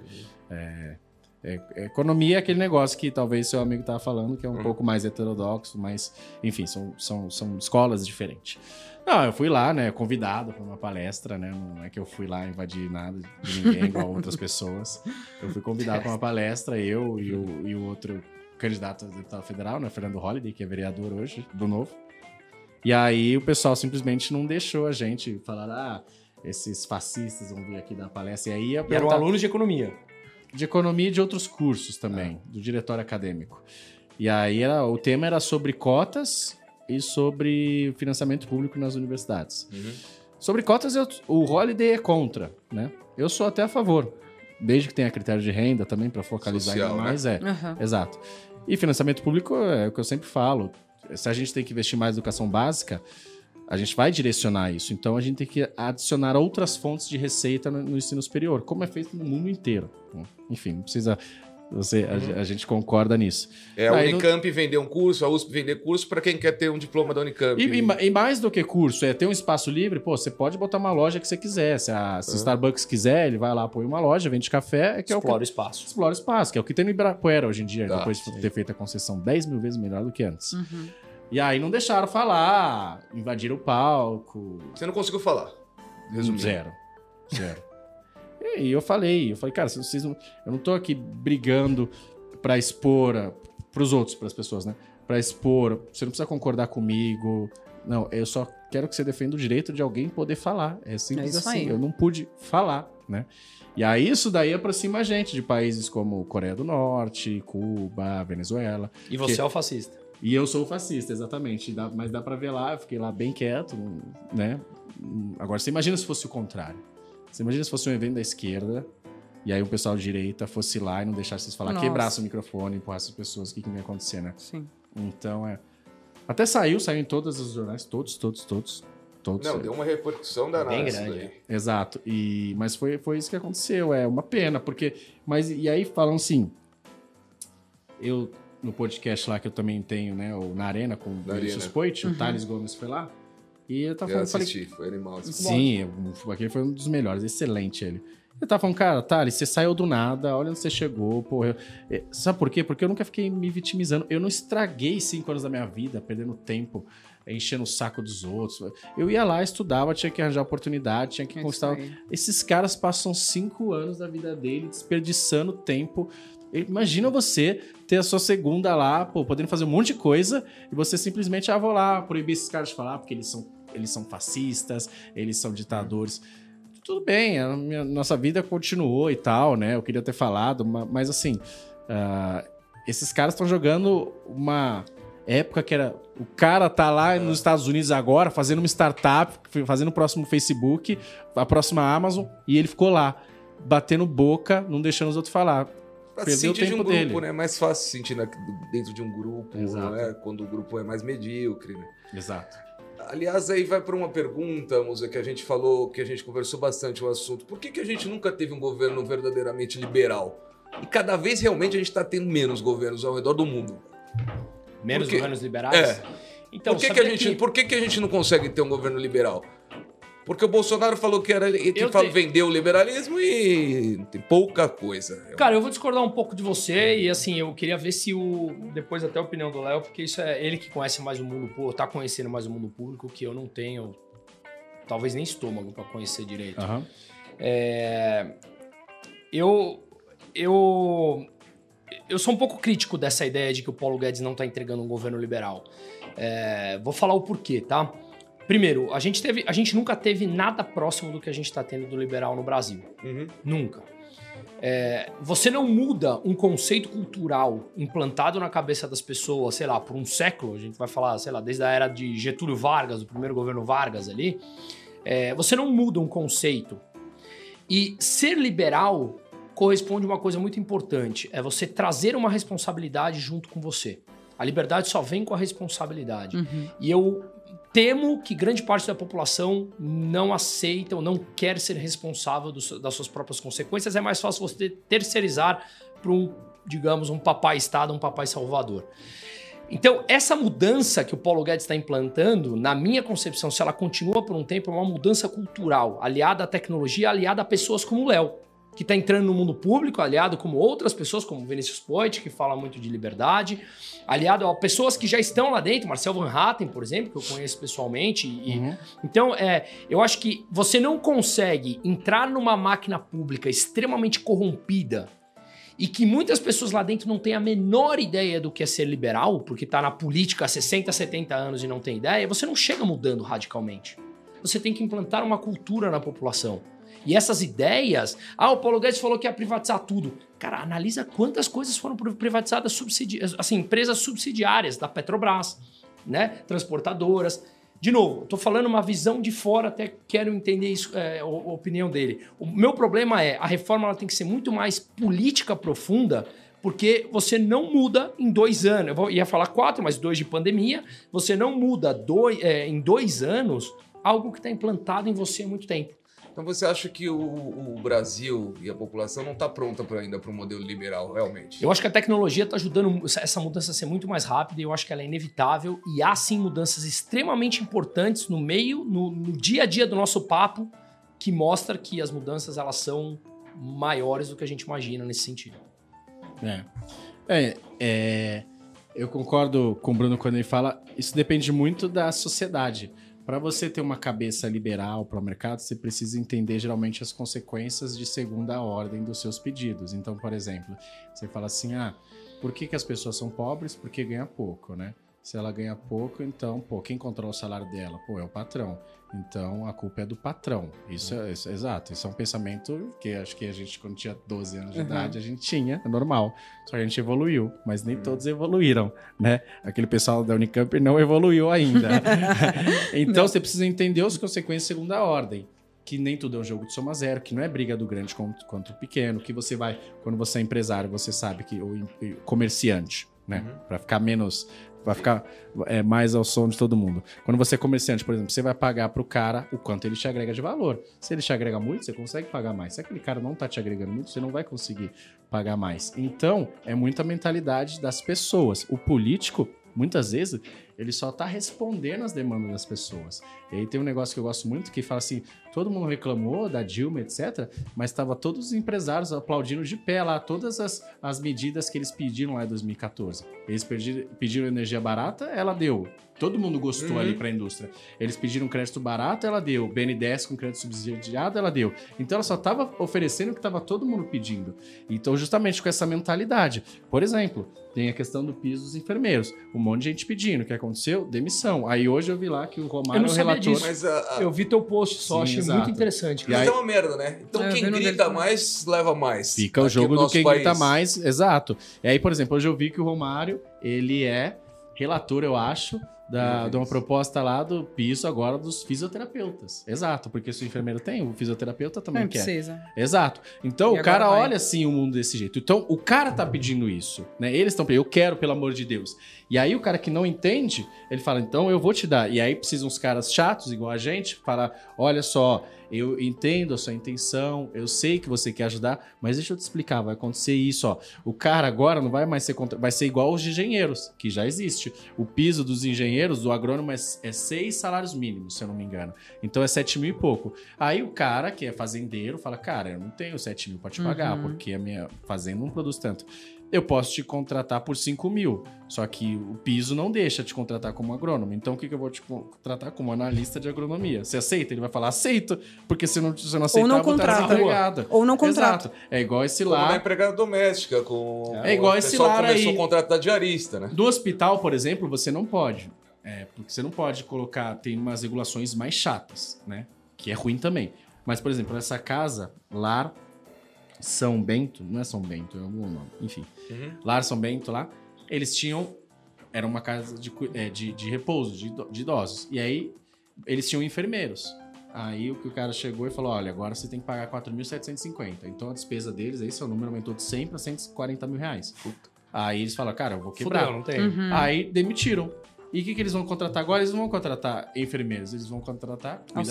Auxiliar. Auxiliar de tá. enfermagem. Cuidador, que não precisa ser. Aí o enfermeiro, o que ele vai fazer? Viu, eu posso trabalhar pra você como cuidador. É, mas você não é enfermeiro? É, mas eu não- você não consegue me contratar, me contrata como cuidador e assim Pô. vai como É. cuidador. É isso que É. acontece na prática. Esse é um grande problema. Esses Hum. privilégios de classes no nosso Brasil. Exato. Então, muitas vezes, é isso. É é a própria população que exige isso daí.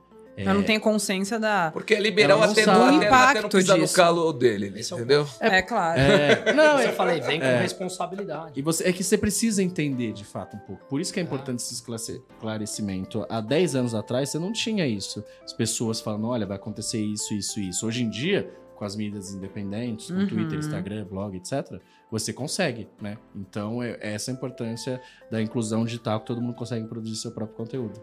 É, eu acho que é legal, cara. Hoje veio um pessoal aqui que, é, que eu participo lá do Mises, do Instituto Mises. É, e aí é, eles, a gente tava batendo esse papo e, e- e eu tava contando um pouco de como isso começou em mim, né? E aí é até interessante que vai um pouco é, no que você tava falando no começo, que meu pai veio de uma origem muito pobre, as minhas tias são muito pobres e meu pai se tornou um empresário de sucesso porque e sempre pleiteou isso, falou, não posso depender de ninguém, não posso depender de governo, de estado, nem quero e tal. E arregaçou e aprendi isso dentro de casa com ele. E aí me perguntaram hoje, né? Falaram, pô, mas da onde veio? Como é que você resolveu estudar esse tipo de coisa? De ser liberal, ou ser libertário, o que quer que seja. E eu falei, cara, eu sempre tive um incômodo dentro de mim. Alguma coisa não batia, só que eu não sabia dar nome. Por que, que eu tenho que pagar tal coisa? Pô, não, não tô me sentindo confortável com isso. Então, eu acho que vale para quem tá nos assistindo, se sentir um incômodo nisso, começa a pesquisar. Só que dá trabalho, tem que estudar, tem que sentar Tem. a bunda lá, tem que Exato. tentar entender, Exato. tem que ler os posts que Questionar. o Léo coloca, Sim, os sim, números sim. que ele. Se questionar, se provar. Isso dá trabalho. Quantas pessoas estão verdadeiramente afim de perder, entre aspas, uma Sim. parte do seu dia para entender isso? Aí você começa a falar: ah, dá muito trabalho, deixa que o outro resolve para mim. E aí, o Léo essa- tá virando essa- caçador de mitos, agora de fake news também. Exato. Tá, né? tá Nossa, animal. ficou muito bom. Tá Esse conteúdo ficou muito esse bom. quadro, cara. Tá animal. Tem um até que Foi eu vou- sua, Léo? Foi. Eu ia te perguntar isso Foi. antes. O- Amanhã, depois de amanhã, depois de amanhã vai ter um do Paulo Guedes, não sei se o pessoal vai gostar muito, mas é porque é porque senão o pessoal fala, pô, você só faz da esquerda, não tem ninguém da Não direita. fala mal do Paulo Guedes, o Musa não gosta. Cara, eu sou fã dele mesmo, cara. Eu acho que o cara, assim, não precisa de dinheiro. Aguenta filho de Zé Dirceu falando que ele é tchutchuca. Verdade. Sabe quantas pessoas aguentariam lá o que o cara tá aguentando? Eu gosto dele também. Sabe? É, eu acho que é, assim, tem um lado humano ali muito, cara, muito rico. Você gosta entender. dele, meu? É, Eu, eu sempre te coloco na. Não, tudo bem. Pelo menos isso pra falar, né? Eu falei, eu não sou técnica quanto vocês. Obviamente, eu não consigo fazer um- uma análise quanto vocês. Mas eu entendo que ele é um cara extremamente é, preparado. Ele veio com uma indicação de um cara que tem uma proposta de resolução, desenvolvimento econômico tal. Mas o quanto ele tem entregue, o quanto vocês têm achado eficiente, é, eu não vou analisar quanto vocês, né? Não Então- gosto dele. Eu acho só que ele faz, às vezes fala muito. É porque ele tem, eu acho que ele tem tanta bagagem intelectual. É. Ele tem que, Muita vezes, bagagem. Ele tava falando até, ele quer falar, se atrapalha. Mas todos nós viemos Entendeu? carregados de defeitos e. É, claro, Uma vez certeza. sentado naquela cadeira lá, cara, é Meu, muito fácil a gente julgar de É fora. claro, a gente não sabe dos bastidores fácil. ali do que o cara carrega e dá conta, né? E Ainda nós mais no momento ministros passar. da economia bom também governo de esquerda. Mas ele falar. sozinho não resolve. Se a gente vem com um governo, uma cabeça lá que arrebenta o cara. Eu queria vai, que, o- entendeu? que o- que o Léo falasse de um dos mitos agora que eu, que eu li. Eu falei, eu acho que isso daqui tem que falar, cara. Por que, que tem esse mito que a população. A, a- o, a população, o eleitor de esquerda. Não, o eleitor mais pobre ele tem que votar na esquerda, ah, cara. exato. Porque todo mundo fala, porra, você vai votar. Quando um cara, uma classe social mais baixa, fala, cara, eu vou votar na direita, vou votar no Bolsonaro. Fala, mas por quê, cara? Você tem que votar na esquerda. Porque é a esquerda que ajuda os Tô te pobres. seguindo bem, porque foi outro post que você fez esse Foi, também. foi, né? não, Você entendeu? tudo, assim. É, e eu, eu peguei ali uns pontos que eu acho que as pessoas conseguem entender mais com ele falando, Sim. né? Não, é porque é isso, existe Digere esse bem. mito, assim. É. Primeiro o pessoal, assim, da esquerda fala assim, ah, a democracia é maravilhosa. Aí se você não vota em quem ele escolheu também, aí ele te chama de burro. Você fala, ó, cara, ué, democracia tem que valer além da página 2, né? É, Porra, quer dizer que só vale se o cara votar em quem você acredita. Se ele quer escolher por si só, você chama ele de burro. Não é assim que funciona, né? É, eu acho que parte da esquerda tem uma série de. O político, a função do político é como uma empresa, que a, a empresa oferece soluções né, para as pessoas de um problema. Você tem um problema, ela fala, vou resolver o seu problema. É, o banco, ah, você precisa de um problema de cartão de crédito de banco, o, o banco que melhor oferecer vai ter o cliente ali, simples assim. Tá calor, eu vou vender sorvete, qualquer problema que seja. É, o Uber resolveu um problema de, de táxi que Sim. uma solução muito melhor. Simples assim. O político também, ele fornece é, políticas públicas, né? Uhum. E aí, quem conseguir pegar a melhor indignação das pessoas, quem conseguir pegar é, o que, que as pessoas sentem mais no dia a dia delas, tem mais chance de ser eleito. Então, muitas vezes a esquerda, eles falam com pautas que não dialogam com, com as pessoas mais pobres. Ah, o canudinho de papelão. Ah, legal, não é que não é importante, mas desculpa. Tá faltando você ir lá na periferia, na favela e perguntar: vem cá, quanto que o canudinho de papelão é um dar problema sua na sua vida? Aí fala, cara, zero, porque eu não tenho esgoto em casa. Uhum. Foda-se o canudinho de papelão. É isso aí. Né? Eu- o, o meu primo morreu porque a polícia veio aqui e matou todo mundo. Né? E, e, e eu odeio os bandidos também, porque eles trazem a polícia aqui e tratam todo mundo como bandido. Claro. E eu não sou bandido, né? E aí, e aí é só você ver o resultado do Marcelo Freixo, o resultado do. É, na, onde ele ganhou? É, no Leblon. Perdeu nas zonas mais baixas. Boulos aqui. O Boulos perdeu. O Boulos e o Haddad perderam de lavada do Dória. O, o, o Haddad perdeu do, do, Boulos. do- o Haddad perdeu do Dória de Do Dória, lavada isso. na prefeitura. E o Boulos também não tem votação na favela, onde ele tem Pinheiros. Pinheiros. Por quê? Porque ele tá falando sobre pautas que se você perguntar pro cara, Na não tá na prioridade. Não dele. tá o cara não tem emprego, o cara não tem o que comer. E aí eles estão falando... ah, ah, não, porque se o cara assaltar até mil reais, né? é, é pronome neutro, Isso. né? nome De, meu. de novo, pode ser importante para algum grupo. Sim. Por isso que você sempre vai me ver pouco falando sobre essas coisas. Você pode ver que eu Uhum. não falo muito. Primeiro que não é tanto minha especialidade, segundo que eu falo assim, qual é o problema do cara? qual é o problema do cara. É como uma empresa.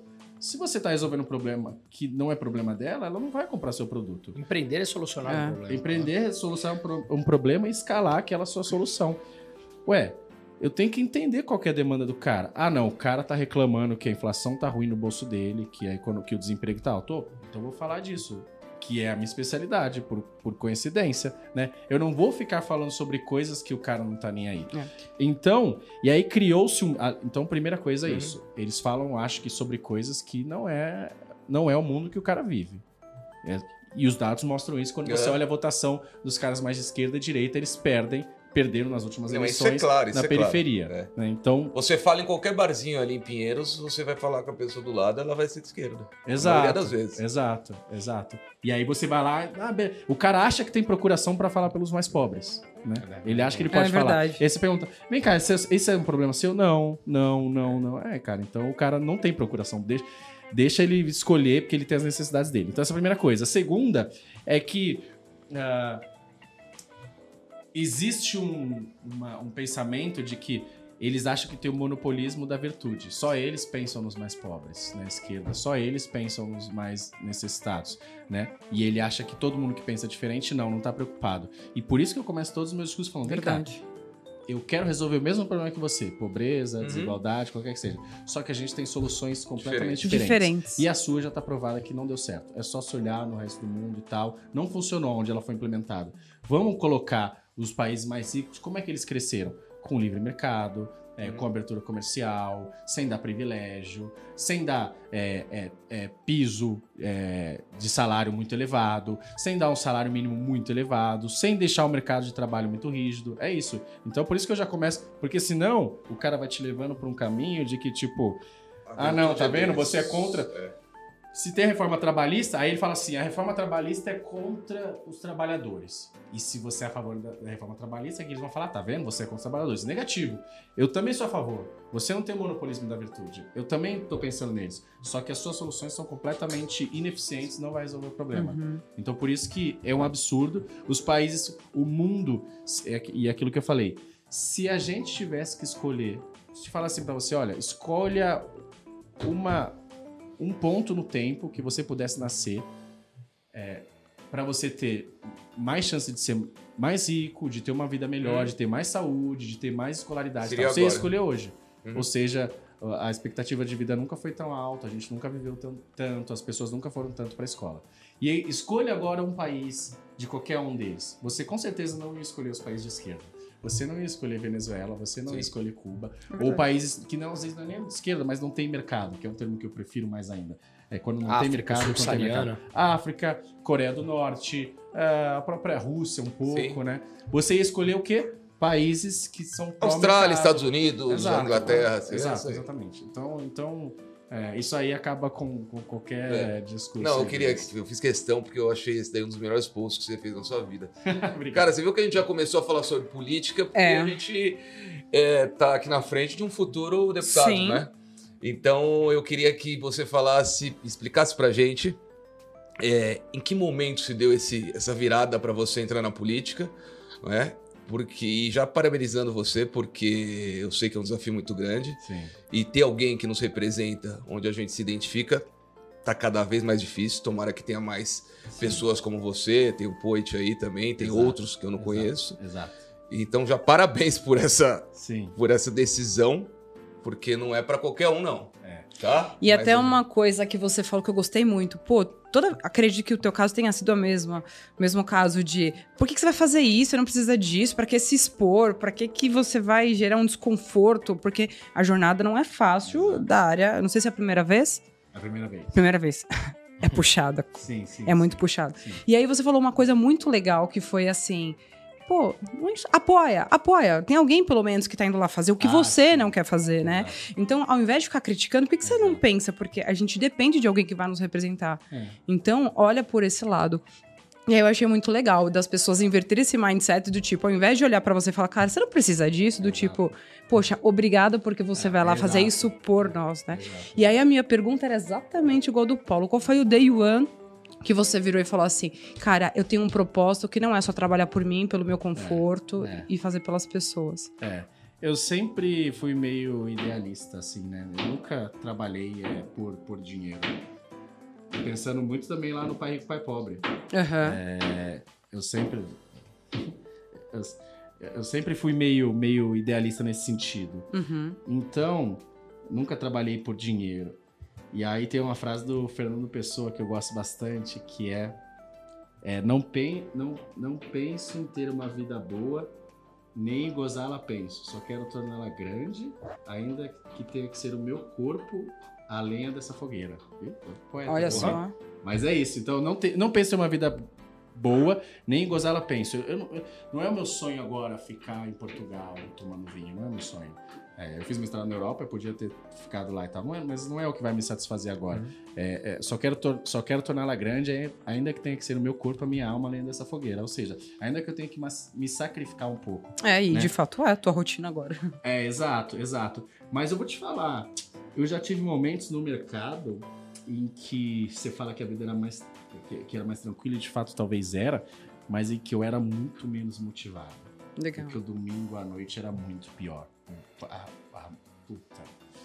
Há mais de 10 anos que eu sinto um domingo à noite ruim. Eu, eu imagino que você, Não como cara. empreendedor, é o contrário. Não, mas político. Porque o negócio é assim, Que né? Você legal. fala, puta, quero. Você fica até ansioso, né? Às vezes. Fica, porque eu quero adoro que eu a segunda faço. porque eu tenho 500 coisas pra fazer. Exato. porque, sei lá, meu- meus ativos sob custódia tá X e eu quero X um, vezes 1,5 no final do, do ano, né? É, ou até mesmo ajudar o cara, né? Falar, porra, eu quero mostrar pro cara tal coisa amanhã. Isso. É, é motivação por ideal. Aquilo que a gente tá falando, eu e você, o dia que a gente foi tomar um café. Mas é meio um político. tanto quanto inexplicável. Eu quase isso, nunca né? vi também político desmotivado, vou te falar a verdade. Ah, então não. Puta. Mas- Mesmo porque ele tem que aguentar uma barra lá, tem, Tem. que estar lá, né? E Mas- acho que tem um negócio de. se- sempre, sempre quando eu vejo alguém próximo, tem meu pai, né, que já faleceu, mas sempre que eu não vejo, eu vejo alguém próximo, principalmente novo, eu penso sobre isso também. Né? Porque é isso, você fala assim, não, eu vou. A IB tem muito disso. Eu vou trabalhar na IB, eu odeio essa porcaria, mas vou ganhar bem, vou ficar. Então, tipo, cara, eu poderia falar assim, não, deixa eu ir pro mercado primeiro. É, ter mais independência financeira, fazer meu pé de meia, depois eu vou. Mas aí, cara, é, as coisas são bem curtas, assim, né? Sei lá, o Jô Soares faleceu agora essa semana. Sei lá, Paulo Gustavo no Covid. Claro. né? Então acho que tem esse lado. Improvável. Exato, tem esse lado ideológico de, cara, vamos logo pra cima, é isso, a gente não sabe o que vai acontecer amanhã. É melhor do que você ficar adiando, adiando, adiando. Então tem um lado é, de- de ideal aí, Claro. de- de- de- E é isso, assim, é, quando eu era da aeronáutica também, eu, eu pensava muito no George Paul Lehmann, é, que ele falava assim, que ele jogava tênis na Copa Davis, né? E aí ele falava, cara, nunca vou ser entre os melhores tenistas, né? ah, do mundo. E hoje ele é um cara referência mundial no que ele faz, né? Esse Uhum. sócio do Warren Buffett e tal. E aí eu olhava assim também quando eu tava na náutica, eu era um cara bem mediano, né? E aquilo me incomodava muito. Eu falava assim, pô, eu nunca vou estar aqui entre os tops. E, pô, eu, eu acho que eu sou um cara bom, eu acho que eu, Isso é muito eu legal. quero ser referência no que eu faço, eu quero. E Uhum. Essas coisas que vocês falam, eu, eu, eu, na aeronáutica era o contrário. É assim, ah, aquele cara só dá tra trabalho, ah, o cara é mediano, sabe? Viajando. Tipo um cara nota 6 ali. Eu Porra, e hoje isso as também. pessoas falam, pô, você é muito bom, você isso, isso é muito legal. Você encontrar o que te faz se tornar extraordinário. É, então, exato. Não é? E aí a função do economista, se você de- definisse o, o- o economista, o que, que ele faz?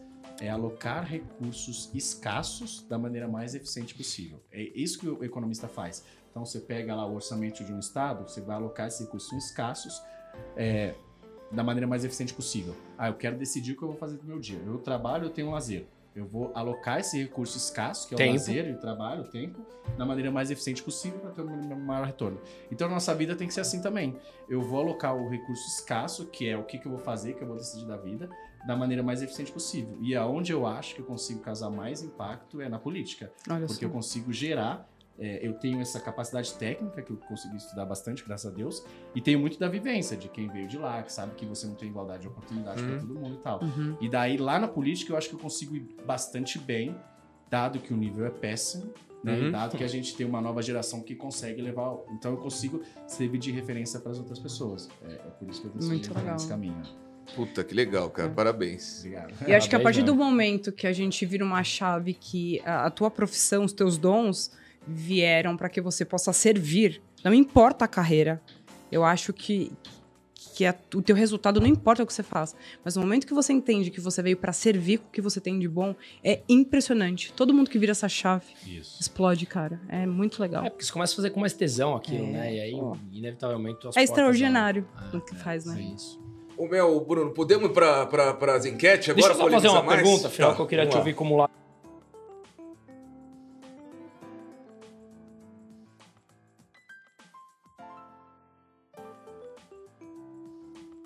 Aí Musa vai fazer a pergunta. Então, eu tava, era é a pergunta mais técnica econômica, né? Como a gente, é, pregando o nosso lado mais liberal, a gente é contra privilégios, subsídios, esse tipo de coisa, deixar o mercado livre se autorregular. E aquele que você estava falando, do, é, alocar o recurso, a- os recursos escassos de forma mais eficiente, é justamente isso, né? É, a empresa mais eficiente, que tiver as soluções mais eficientes, sobreviverão e as outras não. É, a gente viu também agora essa, essa última PEC, né? Então, assim, ideologicamente, imagino que sejamos contra uma PEC dessa, com, né? Assim, se tornasse isso um hábito, né? Agora, dado o cenário que a gente está vivendo, dado que a gente pode ter o, o primeiro superávit fiscal em 2022 desde 2015, né? Ou seja, o governo arrecadar menos do que gastou, é, ao contrário, né? O governo gastar menos do que arrecada, se tornar superavitário. É, dados positivos da economia que a gente tem visto no meio disso tudo. Como é que você vê isso? Ele é, ele tá administrável essa PEC? Não tá? É, como é que você enxerga isso? Ó, toda política pública, principalmente se ajudar os mais é, necessitados, tem que ser focalizada. O que quer dizer que você tem que ajudar de fato quem, quem precisa e não quer dar dinheiro para quem não precisa. Eu vou dar um exemplo. Por que, que a carteirinha de estudante é uma política ruim? Ou por Claro. que, que, por que, que gratuidade para idoso é uma política ruim? Porque quando você dá gratuidade para idoso, ah, em show, por exemplo, ah, o cara, o idoso que não tem dinheiro de fato vai usar, mas o Jorge Paulo Lema, se quiser, ele não paga. E o Gilmar Mendes, se quiser, ele não paga. Então não é bem focalizado. Você não tá dando. Você tá dando para quem não precisa também. E aí você multiplica por um monte de gente, você tá desperdiçando dinheiro. Enquanto. é Aí o Jorge Paulo Lema não tá pagando show, né? Mas a empregada doméstica tá morrendo na fila de hospital, tal, porque faltou recurso, né? E esse recurso poderia estar vindo para cá e tal. Ou, ou para estudante também. Imagina você fala assim: ah, estudante paga meia no ônibus. Beleza. Ou gratuidade no ônibus. O cara que é pobre, beleza. Mas aí, de novo, o filho de Jorge Paulo Leman também não vai pagar. Então é ruim. Então o que você poderia fazer é focalizar por renda. Beleza. A PEC Kamikaze foi um pouco isso. Você deu um bando de dinheiro para quem não precisava. Você deu subsídio da gasolina, daí o cara do etanol, o que, que ele fez? Ah, se o cara do- do- do- da gasolina também tem subsídio, eu também quero. Aí virou festa. Você deu subsídio para taxista. Desculpa, desculpa. É, pega a renda de um taxista, você vai ver que ele tá nos 40% que ganha mais. Tem 30 milhões passando fome, tem 10 milhões de desempregados. Então esse é o problema. Eu sou sempre a favor é, de você. É isso. Eu sou liberal, pró-mercado e tal, mas eu sei que não existe igualdade de oportunidade. Então tô sempre a favor do Estado agir para dar igualdade de oportunidade. Pô, a empresa vai quebrar por causa do Covid, não tem nada a ver porque elas se comportam mal, vamos ajudar essa empresa, dar microcrédito. Pô, o cara vai morrer de fome, vamos ajudar. Mas utilizou-se uma PEC que era por causa da guerra, lá em março, utilizou ela só agora e ela foi extremamente mal focalizada. Então teve um desperdício absurdo é, de dinheiro, né? É, então ela custou muito e tem muita coisa ali no meio eleitoreira. Então podia ser muito mais bem é, focalizada e ia ser muito mais econômico, entendeu? Eficiente. Exato. Esse é o meu ponto. É que ela, ela não foi bem focalizada, ela não foi eficiente. E daí você dá um privilégio aqui, outro aqui, outro ali, entendeu? É, esse tipo de coisa. E essa questão que você falou do espaço, mais ou menos, porque tem muita coisa, por exemplo, superávit tem, tem dividendo ali da Petrobras, se eu não me engano, que foi adiantado, é, principalmente agora. Então tem muito, é assim, é a mesma coisa que você tá, você tá se endividando, né? E aí você, você vende teu carro. E aí você fala, ah, não, mas tá vendo, eu reduzi a dívida. Sim, você vendeu teu carro, né? Então tem muita coisa ali no, no superávit que você que é receita extraordinária, entendeu? Então não é isso. Você quer ver um exemplo? De que, é, eu fiz, eu- vai ser o vídeo do React fiscal do, do fake news, foi que eu vou falar. Você não precisa acreditar em mim, não. Olha quanto o mercado tá pagando no título do governo. As taxas estão altas. Por quê? Porque o mercado, que é agnóstico, né? Vamos colocar assim, ele acredita que a capacidade do governo de se financiar tá pior, né? Então, beleza, o Paulo Guedes não precisava falar nada. O mercado, ele não briga, ele precifica. Se o mercado concordasse com ele, a taxa estava lá embaixo. Não tá lá embaixo, tá um pouco alta. Então, eu concordo, o governo fez várias coisas boas. Eu sempre sei que quem senta na cadeira é mais difícil. Eu estou sentado na cadeira e várias pessoas, pô, você devia. Eu falo, cara, que vocês não estão vendo o que tá por trás de mim. A gente sabe, é, é diferente. É, quando, é igual você pega um governo de esquerda, por exemplo, e, o cara fazendo reforma da Previdência. Fala, mas vocês não falaram que era contra? É, mas porque o cara sentou na cadeira, ele sabe que se ele não fizer, ele vai quebrar. Então eu sei que é diferente, é, tem muita coisa boa, vários marcos, saneamento. É, do, do Marco das Ferrovias, Banco Central. Banco Central Autônomo, Pix, um monte de coisa. Mas nesse ponto teve muita coisa eleitoreira assim. Podemos ir pra enquete agora? Bora. Vamos. Mas vale ficar no, em cima do muro? Não vem me, vai me perguntar de Lula Bolsonaro já? Não, não é bem assim. Como eu soube disso? Porque todo lugar que eu vou é isso. Lê seu Então vai lá, script. vai pra enquete aí. Ô, louco. tem umas perguntinhas. Gostei disso assim. aqui. Ah, se você pudesse escolher quem ganha, o Brasil na Nossa, Copa cara. ou o seu candidato a presidente? Não, o meu. É, pô, é, é muito legal. Não, o meu candidato a presidente, pô. Essa, essa tá fácil, porque, pô, é presidente. Fizeram essa mesma pergunta lá com, com se o Poit governador e tal. Ah, é? É, mas o candidato a presidente tá fácil, pô. Imagina o tá sonho que ia ter o cara, pô, que respeita a responsabilidade fiscal, privatização, abertura comercial. Pô, Tá falando do Luiz Felipe Luiz Dávila. Felipe Dávila. Exato. Ah, é verdade. Não, eu, é, pra mim é óbvio, não, Luiz, Luiz Felipe Dávila do Novo. Candidato pelo novo, né? Exato. É. Legal. Esse é um cara pra gente bater papo também. Sim, muito bom, pode chamar. Musa eu já tinha respondido na última já. essa daí. Já. Se você tivesse um pedido, o gênio da lâmpada, agora, pro nosso país, Ixi. uma coisa que Vai, você vai, vai. Musa, me, me ajuda aí também, vai você. Se tivesse um pedido pro nosso país, qual seria? É, Eu respondi pra você da outra É, vez, a né? gente falou essa daí. Eu falei, eu eu falei liberdade. Porque a, a liberdade ela vem carregada de uma série de outras coisas. Claro que essa resposta ela não é fácil, é que você falou uma coisa. Eu acho que a liberdade, para você chegar na tal liberdade, você tem que trazer uma série de outras coisas: educação, responsabilidade, mas talvez o ponto final olharia pra isso que, de novo, tem muita coisa que vem junto. O Léo tá pensando ainda? Não, não, posso responder. Vai lá. Não, eu posso falar duas coisas. Sim. É, uma mais, mais técnica, mais chata, eu ia, eu ia pedir, imagina, é, um imposto único pra todo mundo. 10% imposto sobre o valor agregado. Imagina a vida que ia ser mais fácil.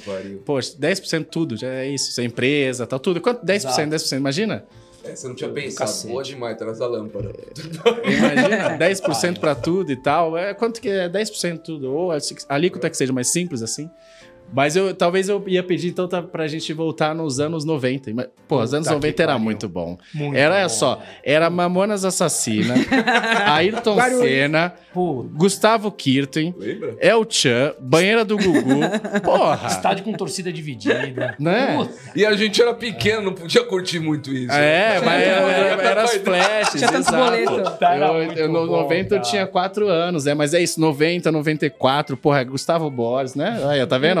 Curte. Olha lá, tá vendo? Não dá o saudosismo. Você fala, porra, aquela Eu época era boa, cara. Não, é pagode 90, porra, era tudo isso, porra. Era o Brasil que dava certo, sem mimimi. Tiazinha, sem mimimi, sem, Sem mimimi, politicamente pô. correto. É, exato, não, porra, era bom, era- Faça, senão a galera era vai ficar aqui. É. Reforma tributária ou política? Se você vai escolher uma. Ah, eu acho que é política, porque aí a tributária ia vir depois. É. É, é.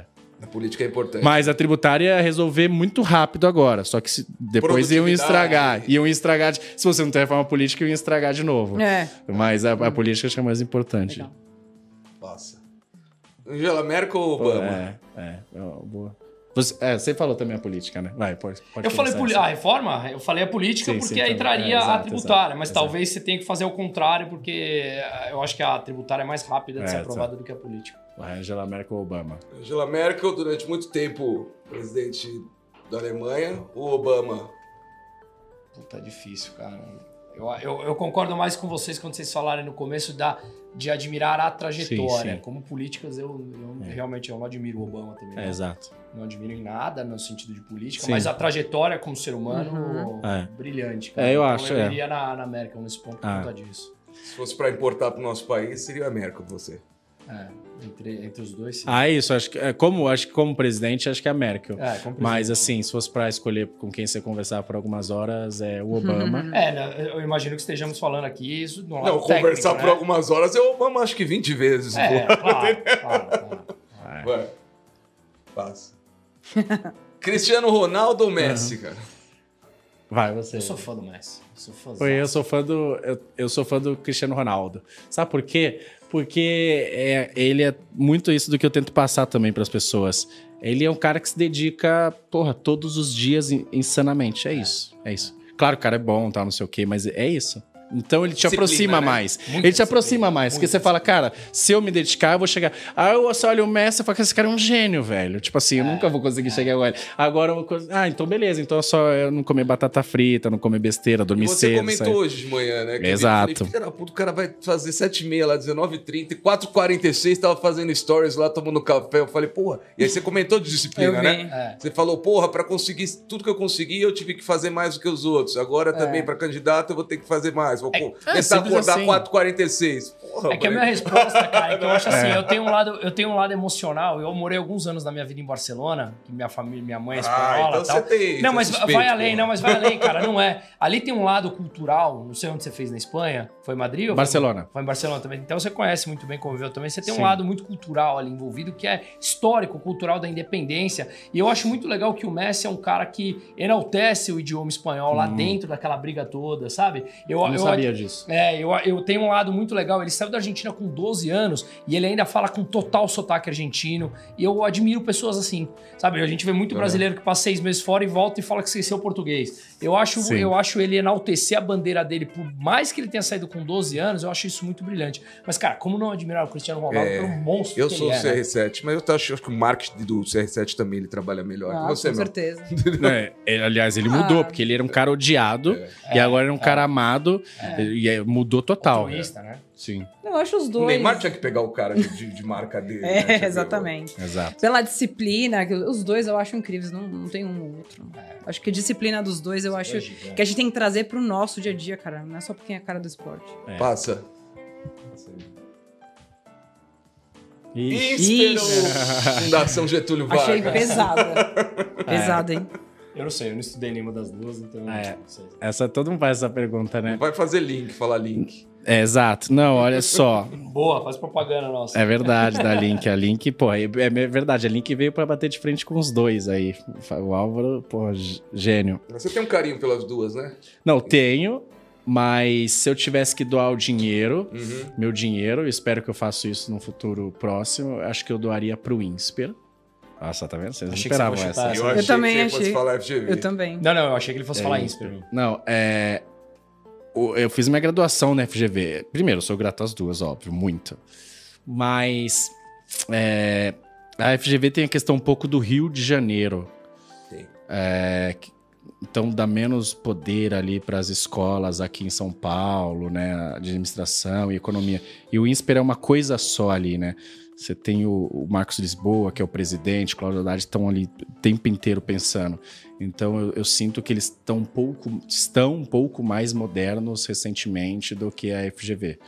Mas assim, nós estamos falando de 9.9 e 10, entendeu? Messi e Cristiano Ronaldo, né? Exato, é a mesma pergunta, Messi e Cristiano Ronaldo. As duas, porque daqui a pouco me cancelam aí, aí eu vi, é, viralizo os cortezinhos e tal, mas as duas são excelentes. Passa. Ixi. Cuidado, hein, meu? Esse foi pra pegar o, o mais musa. Não, tô brincando. Seja totalmente É, imparcial. eu trabalhei no BTG já, né? É, Mudou Então, muito BTG. mesmo. Mudou muito a... Inclusive essa, essa questão aí de, de disciplina, etc., de acordar, é isso. Um pouco cabeça 3G, né, de Ambev e tal, de BTG, tipo, cara, a gente vai trabalhar e tal. Eu posso responder essa também, cara, sem problema, porque eu fiquei muitos anos na- é, com o escritório na XP, né? Ah. E assim, é, você eu cre- acho que é- o escritório cresceu na XP. cresceu na XP, a gente tinha 8.3 bi na XP, né? E eu acho que, é, assim, o Guilherme, a trajetória dele é brilhante. O cara peitou bancos, o cara mudou o sistema e a maneira de investir no Brasil. Eu acho que a tra- o que ele fez é brilhante. Depois da nossa, da nossa ida pro BTG, cara, eu tô tendo um novo ensinamento, Uhum. que é o lado de banco. Hum. E eu tô vendo o quão brilhante o BTG é. Eu acho que o BTG sempre foi brilhante em banco e a XP veio pro varejo e revolucionou. Agora o BTG tá entrando, entrou no varejo e a XP tá entrando no banco. Né? Hum. Então, eu acho que são duas entradas aí muito importantes. Sim. Para mim, é- foi uma escola muito grande e agora eu tô aprendendo outro, do, outro, É outro bom, lado, né? É bom entendeu? estimular a concorrência. Os dois Não, são e tem- Precisa, mercado. Vocês já viram aquele filme Rush? Já. Rush. Com James Hunt e Nick Lauda. E daí eles era isso, era dois, dois caras super competitivos e tal, e meio que se odiavam, né? Mas aí, no final lá, quando eles já tinham se aposentado lá, ele fala, cara, um fala pro outro, você foi meio que o único cara que eu respeitei, e olha só, a gente chegou aqui como dois moleques e tal, e a gente são, tipo, tem dois campeões do mundo, milionários e tal. E daí tem umas pessoas também que me tiram da zona de conforto, que eu falo, filho da puta, né, esse cara. Tipo, eu vou lá e dou gás à pessoa. Então eu olho um pouco assim também, às vezes, né? Isso. tipo, um eleva o. Você tá lá, aí a XP fala assim, cara, eu tô nadando de Sozinho. braçada. E o BTG também, eu tô no banco atacado ali e tal. E aí, de repente, começam e você precisa se reinventar. E o BTG vai lá e precisa se reinventar no digital. É. E se reinventa, e, cara, e começa a crescer pra cacete a receita ali. Então, eu acho que tem esse lado bom, de o cara te tira da zona de conforto, né? E quando você olha, você fala, caramba, é verdade, nós estamos subindo muito a barra. Isso é legal. Um deve sonhar com o outro, né? O Benchimol deve sonhar com o Esteves e o Esteves deve sonhar É, com o é, Benchimol, é, né? exato, exato. É. Tá. Exato. Passa. Ixi. Ah, viu? Vitor Alvim ou Vila Nova boas. Conceição? Você tá morando agora no Vila Nova, né? Que é um dos bairros mais playboy de São Paulo. Ah, né? é, é. Minha família morou muito perto. A família da minha mãe morou sempre ali em São Miguel Itaquera. Fiquei muito por aquela região ali. É, eu vou te falar, as pessoas falam que eu sou mais eu quando eu tô lá em Arthur Alvim e tal, é e é verdade. Assim, porque às vezes você vai em alguns, alguns ambientes e tem muitos, né? Você puta, não pode falar isso, não pode fazer não sei o quê. O pessoal viu lá quando eu tava passando a maquininha lá, na, lá no Tatuapé. Foi muito legal. Ah, a vibe é diferente, a vibe é diferente, eu então gosto, é isso. cara. A Eu vibe é gosto. diferente. Eu gosto da arquibancada, cara. Mas, é, mas existe aquela questão, às vezes, do mindset do pessoal é, não ser tão bom E romantizar, né? Muitas vezes. também. Então eu cheguei quando eu voltei de Barcelona, eu, era- tinha 31 anos, é. E daí eu tava lá na Patriarca, né? Na verdade, depois eu tava na Patriarca, que é do lado de Outrovim. E aí eu falei, cara, não, tá rolando mais. Porque não- se, se a gente ficar conversando aqui, off, a gente vai falar três horas de negócio. E você vai falar, cara, tô pensando em fazer isso, não sei o quê. E não todos, óbvio, mas tem muita gente lá que o cara não conversa sobre isso. Então, você não consegue expandir os seus horizontes. Daí tava lá, em- eu tava lá e falei, cara, não- a vendinha da esquina é a mesma há 40 anos. Tipo assim, o cara quer fazer, anotar as coisas, o cara, o cara não, não fica se questionando, querendo evoluir. Então, isso começou a fazer falta. Exato, por isso que eu saí de Mas eu acho que é muito Nova. legal isso, porque é, você evolui a forma como você pensa, conhe- não evoluir só no sentido de ser melhor, conhecer novas coisas, abrir a mentalidade. Mas aí você volta, e é legal também porque te traz de total, volta exato, realidade. Você fala, eu sou, continuo sendo o Léo. Exato, né? exato. Então, é, Exato. acho que isso é legal. Exato. Agora o último quadrinho que é de dar nota de 0 a 10. Eu gostei desse, disso aí. 0 a 10. Fácil. Caralho. Os caras. Vai, eu vou. É pra ele? Não, Cara, eu, eu, eu, eu assim... Bolsonaro tá aqui, porque Eu- vai ter o Spotify, tem que falar quem tá aqui. O... Ah, é Tá verdade. Cara, aparecendo eu- o assim, Bolsonaro aqui na nossa Eu acho frente. que todo mundo. é, você nunca vai con- concordar em tudo com alguém, tá? Sim. É, eu, eu, particularmente, não tenho problema nenhum, e hoje virou, virou feio falar isso, cara. Eu gosto do Bolsonaro, cara. Tem muita coisa, eu concordo em grande parte com, com ele. 0 a 10. Exato, isso que eu ia falar, de 0 a 10. 0 a 10, cara, eu diria. Eu diria, no meio de tudo que a gente viveu, pandemia, eu diria 7. Pô, bom, bom, que ele deu 7 Foi significa boa que. essa nota. Achei que É, dar mais, eu né? também, achei que ia dar um 9 e tal. Pô, se ele deu 7, deixa eu ver. Eu posso dar um 5, 6. É, que ele deu 7. Mas vou explicar por quê. Não, um 5, 6. Ah, porque. A gente estava indo, principalmente política econômica, a gente estava indo numa direção assim. E agora a gente está indo numa direção assim. Mesmo que você às vezes não esteja remando, só de você parar de ir naquela direção e, e acelerar, já, já tá ok. Então, o BNDES melhorou muito, né? O Banco Central, de fato, é independente. Com a Dilma não era independente e, e não era pra questão da lei, porque tem lá a lei, mas se o cara quiser, ainda tem mecanismo pra ele ligar lá, cara, baixa a porra dos juros aí, mesmo a inflação, Sim, inflação explodindo, ele não, ele não interfere nisso. Né? Então, de fato, tem vários avanços. O que, o que é, eu não apoio é porque o Bolsonaro foi militar. Eu também fui, meu tio é.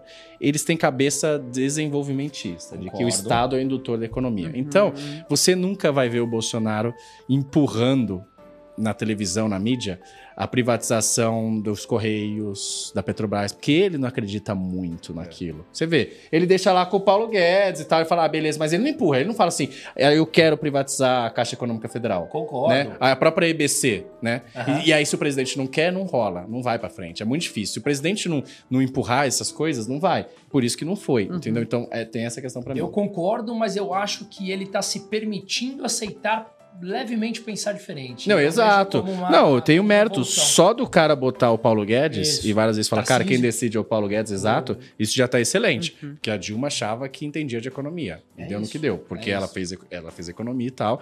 Ele, pelo menos, fala, cara, é, é, é com eles e tal. Então, mas eu queria um pouco mais de privatização nessas coisas. Mesmo a EBC, etc., que ele falava que ia privatizar, Claro. não privatizou e tal. Então, e é isso, um pouco muito cabeça desenvolvimentista de quem pensou assim é, 40 anos, né? E às vezes eu tendo, eu tendo a pensar, porque é tanta gente querendo que o Bolsonaro saia, que às vezes eu fico pensando, porra, cara, deve ter alguma coisa. É, Eu exato. vejo a mídia inteira, toda a mídia, né? Praticamente 99% da mídia. Vejo os artistas, vejo todo mundo, vejo a maior parte da classe política. Então, eu falo, porra, cara. Fico pensando, apesar de tudo, Tá né? cheio de opção, né? coisas que ele fala que eu não concordo. ué, fala, Pô, deve ter alguma coisinha ali, né? E aí eu, eu fico pensando assim, quando muita gente odeia o cara, né? Eu recomendo até assistir ele no Flow, cara. Eu acho Sim, que ali ontem. você coloca. São cinco horas, mas falando, fa- estamos falando de sair de zona de conforto aqui. Claro. E era um papo em que você realmente escuta uma pessoa fora das mídias convencionais.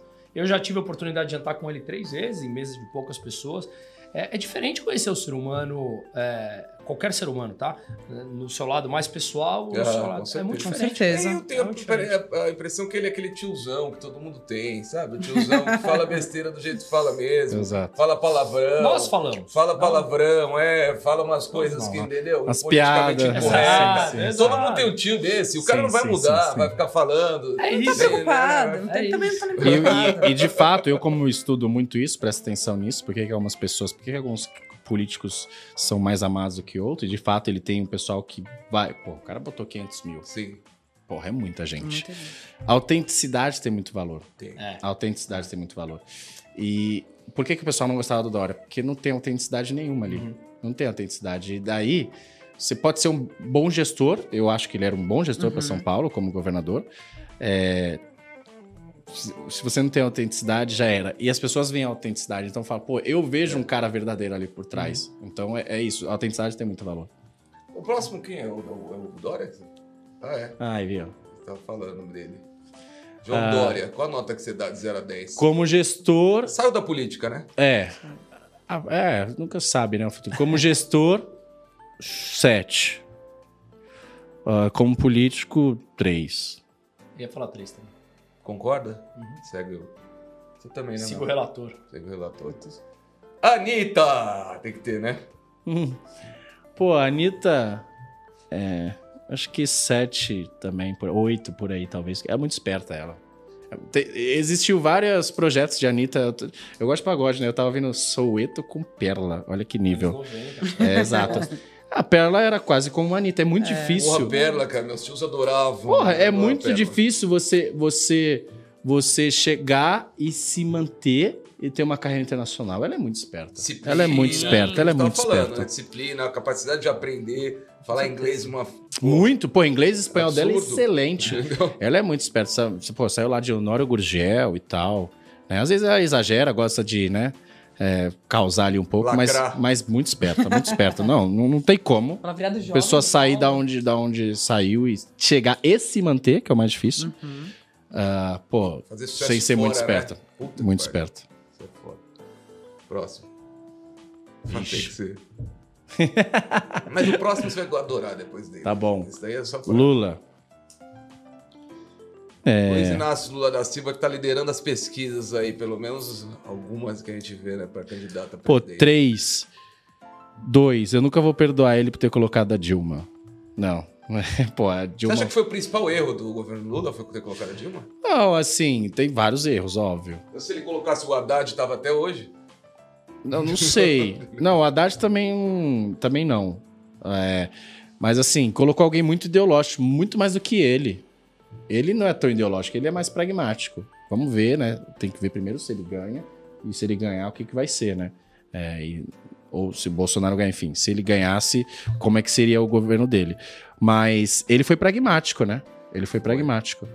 E no sentido de botou o Palocci, é, teve superávit fiscal, Sim. não deu, não fez nada daquilo. A Dilma foi muito ideológica, né? Ela foi muito ideológica. Agora, tem vários erros, óbvio. Pô, mensalão, que foi a maior corrupção institucionalizada e tal. Mas é, é, ele entregou a Dilma pra gente. Imagina se a gente não tivesse a Dilma. Imagina se a gente tivesse um governo no nível do Temer por quatro anos. É. A gente já tá. Essa daí eu nem vou perguntar pro, pro, pro, pro Musa. Não, cara, tem, tem um ponto assim, eu acho que, de Ah, novo, ele, ele como líder, Ah, é. é, como líder e comunicador Exato. e de e manipulação de massas, ele é muito bom. Sim, exato. Ele é muito inteligente. Só que aqui é papo aberto. Pra mim, ele é um, ele é um psicopata. Eu realmente acho ele um psicopata, É. porque a gente, quando a gente pensa em psicopata, é o psicopata que mata. E acho que 1, 2% dos psicopatas se é tudo isso que mata. Ele é um manipulador de massas pro lado ruim. O cara fala com os pobres, ele, ele engana literalmente as pessoas sem o menor pudor. Sem o menor pudor, cara. Aquele negócio de vou dar e não sei o que, e dar, e dar. Não, Eu, eu o acho, pior pra mim foi quando teve todo o escândalo. Eu acho ele um cara do mal. Todo o escândalo da Lava Jato lá, que ele falava. Não existia nenhuma alma né, mais honesta que eu nesse que país. Então, esse nível de O triplex me não é meu, tu- tudo. Assim, o cara e repete a vida inteira e as pessoas acreditam. É isso, é o nível de psicopatia. É Mas bem ele alto. acredita, né? Muita coisa. Não, não. É, exato, é, é- psicopatia é justamente isso. Às É. vezes o cara repete tanto que chega uma hora que ele acredita. Ele acredita. Não, eu sou o Então, mais então, honesto de todos ponto, ele mesmo. É muito bom, cara. Sim. O cara. O cara tá aí, assim, de Sim. pé, entendeu? Mas, mas É. é, eu vou avaliar aqui o ser humano, Sim. assim. Agora a próxima, é pra- a próxima e última é pra dar um refresco, né? Pro Léo, porque já foi demais. Ah, não tinha? Putz. Não? Não, Qual eu era? colocado, eu tinha colocado o Vinícius Poit. Ah, entendi. Vinícius Ah, Poit, tá candidato fácil. ao governo de São Paulo. 0 a 10. Pô, foi super bem no debate ali. Eu falei pra ele quando ele foi. Vocês viram o Falei debate? com ele. Vi também e liguei pra ele Falei, pra pô, falar disso. é. sim, eu falei, pô, irretocável aí no debate. O, o Haddad também foi muito mal nas falas dele ali também, né, É, cara? foi Mas muito o mal. O Poit fala muito bem, cara. Sim. fala muito bem, eu acho. É. Sou muito fã dele. Vamos, vamos trabalhar aí, né? Tá difícil, mas enfim. O Zema tinha 2% lá em Minas Gerais, né? Quando ganhou, né? Você tá falando. Exato, tinha 2%, ninguém dava Segundo nada as e tal. pesquisas, né? Exato, exato. segundo as pesquisas. É, então, segundo as pesquisas, o Poit também tá com 2%. E, enfim, tem que trabalhar. aí se tem- também tem prefeitura e tal. O importante é essa nova geração aí entrar e ocupando os espaços. Cara, e você tá dando um grande exemplo aí pra todo mundo que sempre quis fugir da política e pra entrar, cara. Obrigado aí por tudo. Exato. É, eu- eu tava falando, igual nos Estados Unidos. Eu fui militar, né? Fui cadete aeronáutica. E agora estou aí na caminhada para política. Se você vai nos Estados Unidos, ah, se você falar que foi militar, vão falar, né? Thanks for your service, né? É. Aqui, Aqui é meio que você né? fala com vergonha, né? Ainda mais agora, ficou meio É. com, com Bolsonaro, ou um pouco as, as Forças Armadas. Mas lá é Thanks for your service. Tudo, pô, é sensacional isso. E quando você se candidata lá também, o cara fala, né, cara, você tá, você tá running for office, né? Tipo, os caras falam com baita Uhum. orgulho, né? Então é isso, é porque, pô, a gente tem vários exemplos péssimos enquanto a gente tiver Claro. Eduardo Cunha, né? Hum. Ah, Voltando aí, né? Renato Cunha, Calheiros, toda essa turma que continua aí, né? Sarnez. sem condição, né? E, e os filhos dele, agora, quando você tem, sei lá, que vocês falaram, Vinícius Poit, o próprio Daniel José, eu trabalhei com ele um tempo, Marcelo. é, Marcel Van Hatten, Thiago Mitrô, é, Paulo Ganimi no Rio de Janeiro. Eu vou até pegar outros, para não pegar só do novo. O Aham. Rigoni, Felipe Rigoni, do Espírito Santo, que é excelente. O próprio Tabata Amaral, que é de esquerda, mas que, que, que dá para conversar, que ela tem. Ela não, não faz esse jogo cego, só ideológico, Sim. ela de fato olha as pautas lá. Eu gosto dela. Então, exato, assim, é... você pode querer um pouco mais de Estado, um pouco menos de Estado, beleza. Mas não dá pra ficar, porra, ah, ele é pobre porque o, o, o banco é rico, entendeu? Ignorar a realidade. Ah, né? não dá, não dá. Aí já passou, já passou muito tempo, né? Então, quando você tem gente assim, Você torna o negócio mais nobre. Uhum. Então, o fato de ter o Poit na política, o fato de ter o Daniel José, aumenta o valor de eu querer en- entrar. E eu espero que se eu entre também, outras pessoas falam, pô, mas o Léo tá lá, eu gosto desse cara. Então, pô, se ele tá lá, eu posso tentar também. E aí você consegue Claro, colocar estimular. gente melhor, exato. Agora, se você tem um ambiente podre que só tem sarnejo, vai acontecer isso. Pra que que você vai se meter nisso? Mas você tem pessoas que chegaram outsider, conseguiram construir e tá dando um resultado legal, aí você fala, pô, é legal, é um, é um caminho. Aí você vai enobrecendo a política, né, a profissão, e aí você vai colocando uma gente mais boa. Então é isso. Tem muito que trabalhar ainda, né? Tem, tem que levantar dinheiro para a campanha, a democracia tem custo e é caro. É, tem, E o tem Musa que não Dinheiro doou privado. é, o Musa não, não, não- mas vou passar. É Sorte que eu não trouxe a maquininha trouxe a hoje. maquininha é, não trouxe a hoje. maquininha, mas o, mas o site tá lá. Eu passo o site. vou, vou sim. Aí, eu, ó, até, eu até falei aqui, quando a gente começou o papo, Sim. eu falei, pô, compartilhei aqui com todos os, o- a, a base que a gente tem aqui, minha base, pelo menos, exato. gente, é, e-mail tal, com clientes, amigos, não sei o quê, justamente por isso, porque eu acho que a gente precisa de gente boa, cara. E eu venho te acompanhando há muito tempo, não é de hoje. E aí foi quando eu falei, cara, quero, quero poder contribuir com isso. Sim, sim, sim. E você, como formador de opinião, isso é Exato. Não, isso ajuda muito. Isso a gente leva a tua Óbvio. credibilidade, a gente Óbvio. passa. Óbvio, porque tem várias pessoas que não me conhecem, mas conhecem ele. Exatamente. E confiam nele. E aí fala, pô, se eu confio nele, ele tá Isso é falando uma que esse cara. Total. É, é, se eu confio nele, esse cara tá falando que esse cara é confiável, então automaticamente o cara dá uma chance. Então isso é super importante. É isso. Mas tem que trabalhar, tem que acordar muito 4 e meia, 5 horas até o dia 2 de outubro. Falta 60 dias. A eleição, de Puta fato. Tá levantando 4 e meia? É, não, tá levantando. É, é o seguinte, eu vou, eu vou explicar. Pr- primeiro que as pessoas falam que assim, que eu. Ah, mas você dorme pouco. Não, eu, eu sou super a favor de que tem que dormir bastante, muito, sempre que dá. Só que, por causa do mercado um pouco, o mercado começa 9, 9 e meia, né, e tal. Você agora que tá mais para empresário, né, do que analista, né? Então talvez você tenha os olhos do dono, tá esse, já acorda pilhado cedo.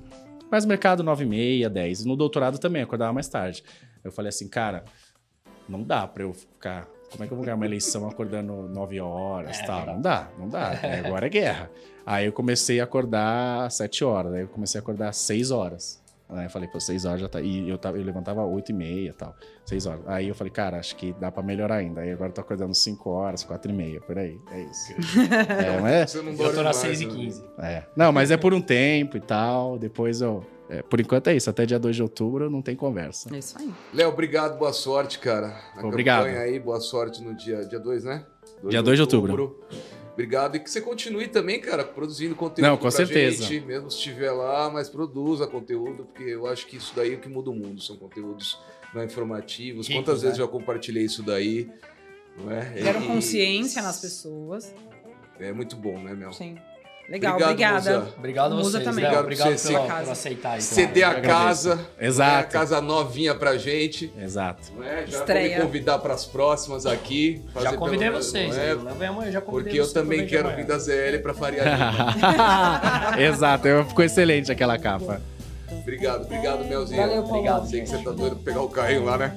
Tô preocupado. O cara falou que vai trancar o carro lá embaixo. Vou estar de patinete. Obrigado, pra agora. gente. Léo Siqueira. Valeu, obrigado. Urban Podcast.